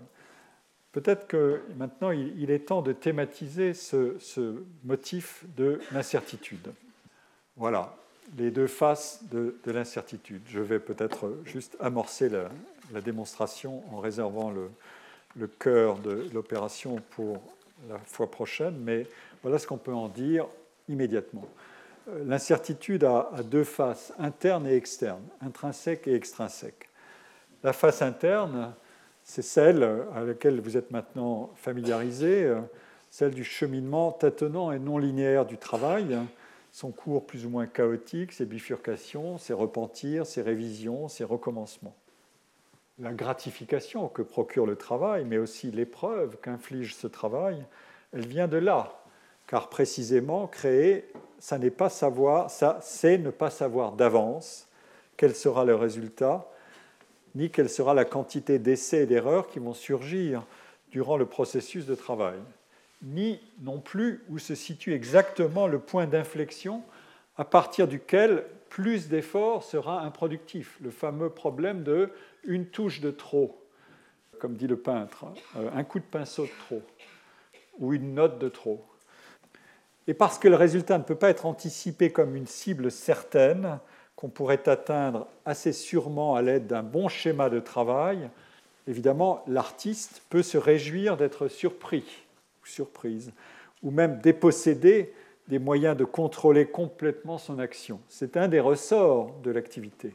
Et l'artiste mettra les surprises stimulantes ou peut-être aussi désarmantes de son activité en balance précisément avec le labeur des tâtonnements. La face extrinsèque de, l'incertitude dans le travail de création, c'est la valeur qu'autrui reconnaît au résultat, ce qui expose le dit résultat à des mises en comparaison avec ce qui a déjà été fait par, par d'autres. Et donc, on peut se dire, est-ce vraiment original, enfin, en présence de, l'œuvre nouvelle mais aussi avec ce qui se fait actuellement autour de l'œuvre nouvelle, euh, dans le même contexte.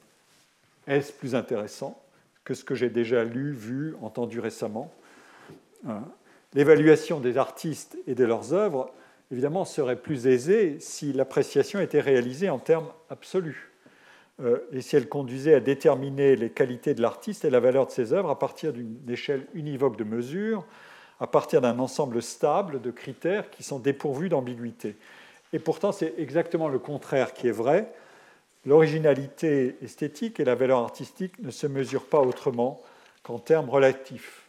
Et donc, vous avez là une équation de la contingence de l'évaluation qui, qui, entre en conflagration avec l'effort intrinsèque qui, lui, doit se débarrasser pour une part de la contingence et de la contextualisation du travail pour éviter de se laisser littéralement dévorer par qu'est-ce que font les autres que je n'ai pas fait et que je pourrais bien faire. Ça, c'est une motivation qui est à la bordure entre l'intrinsèque et l'extrinsèque. Euh, je ne peux pas calculer tout ça, sinon je vais transformer euh, le travail en un jeu d'échecs.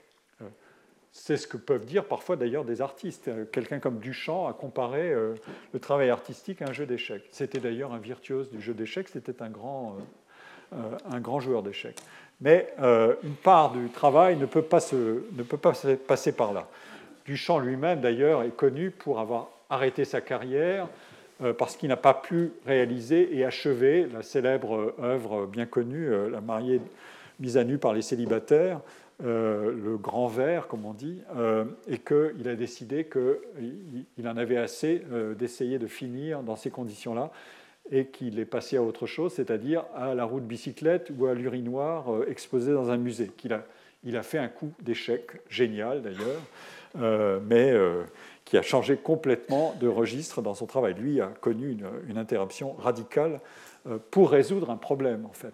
Donc une autre manière de, dire tout ça, c'est de dire que l'épreuve de l'indétermination dans l'action et sa résolution contingente et non algorithmique bonjour messieurs les algorithmes ou mesdames les algorithmes dans l'évaluation sont essentiels. Et là encore, euh, je ne résiste pas au plaisir de vous donner une citation euh, de Paul Valéry. L'objet de la peinture est indécis. S'il était net, comme de produire l'illusion de choses vues, on a eu des exemples tout à l'heure, ou d'amuser l'œil et l'esprit, donc Valéry écrit dans une certaine conjoncture esthétique, par une certaine distribution musicale de couleurs et de figures, le problème serait bien plus simple et il y aurait sans doute plus de belles œuvres du type Andrea del Sarto, c'est-à-dire conformes à de telles exigences bien définies, mais point d'œuvres inexplicablement belles. Il n'y aurait point de celles qui ne se peuvent épuiser. Et là, on touche à un motif qui est la réserve de sens et la capacité de durée de l'œuvre. Donc vous avez ici euh, une relation entre ces motifs-là et le problème de l'indétermination du cours de l'activité. Et c'est sur ces fortes paroles que je conclus euh, ce cours d'aujourd'hui. Merci. Retrouvez tous les contenus du Collège de France sur www.colège-2-france.fr.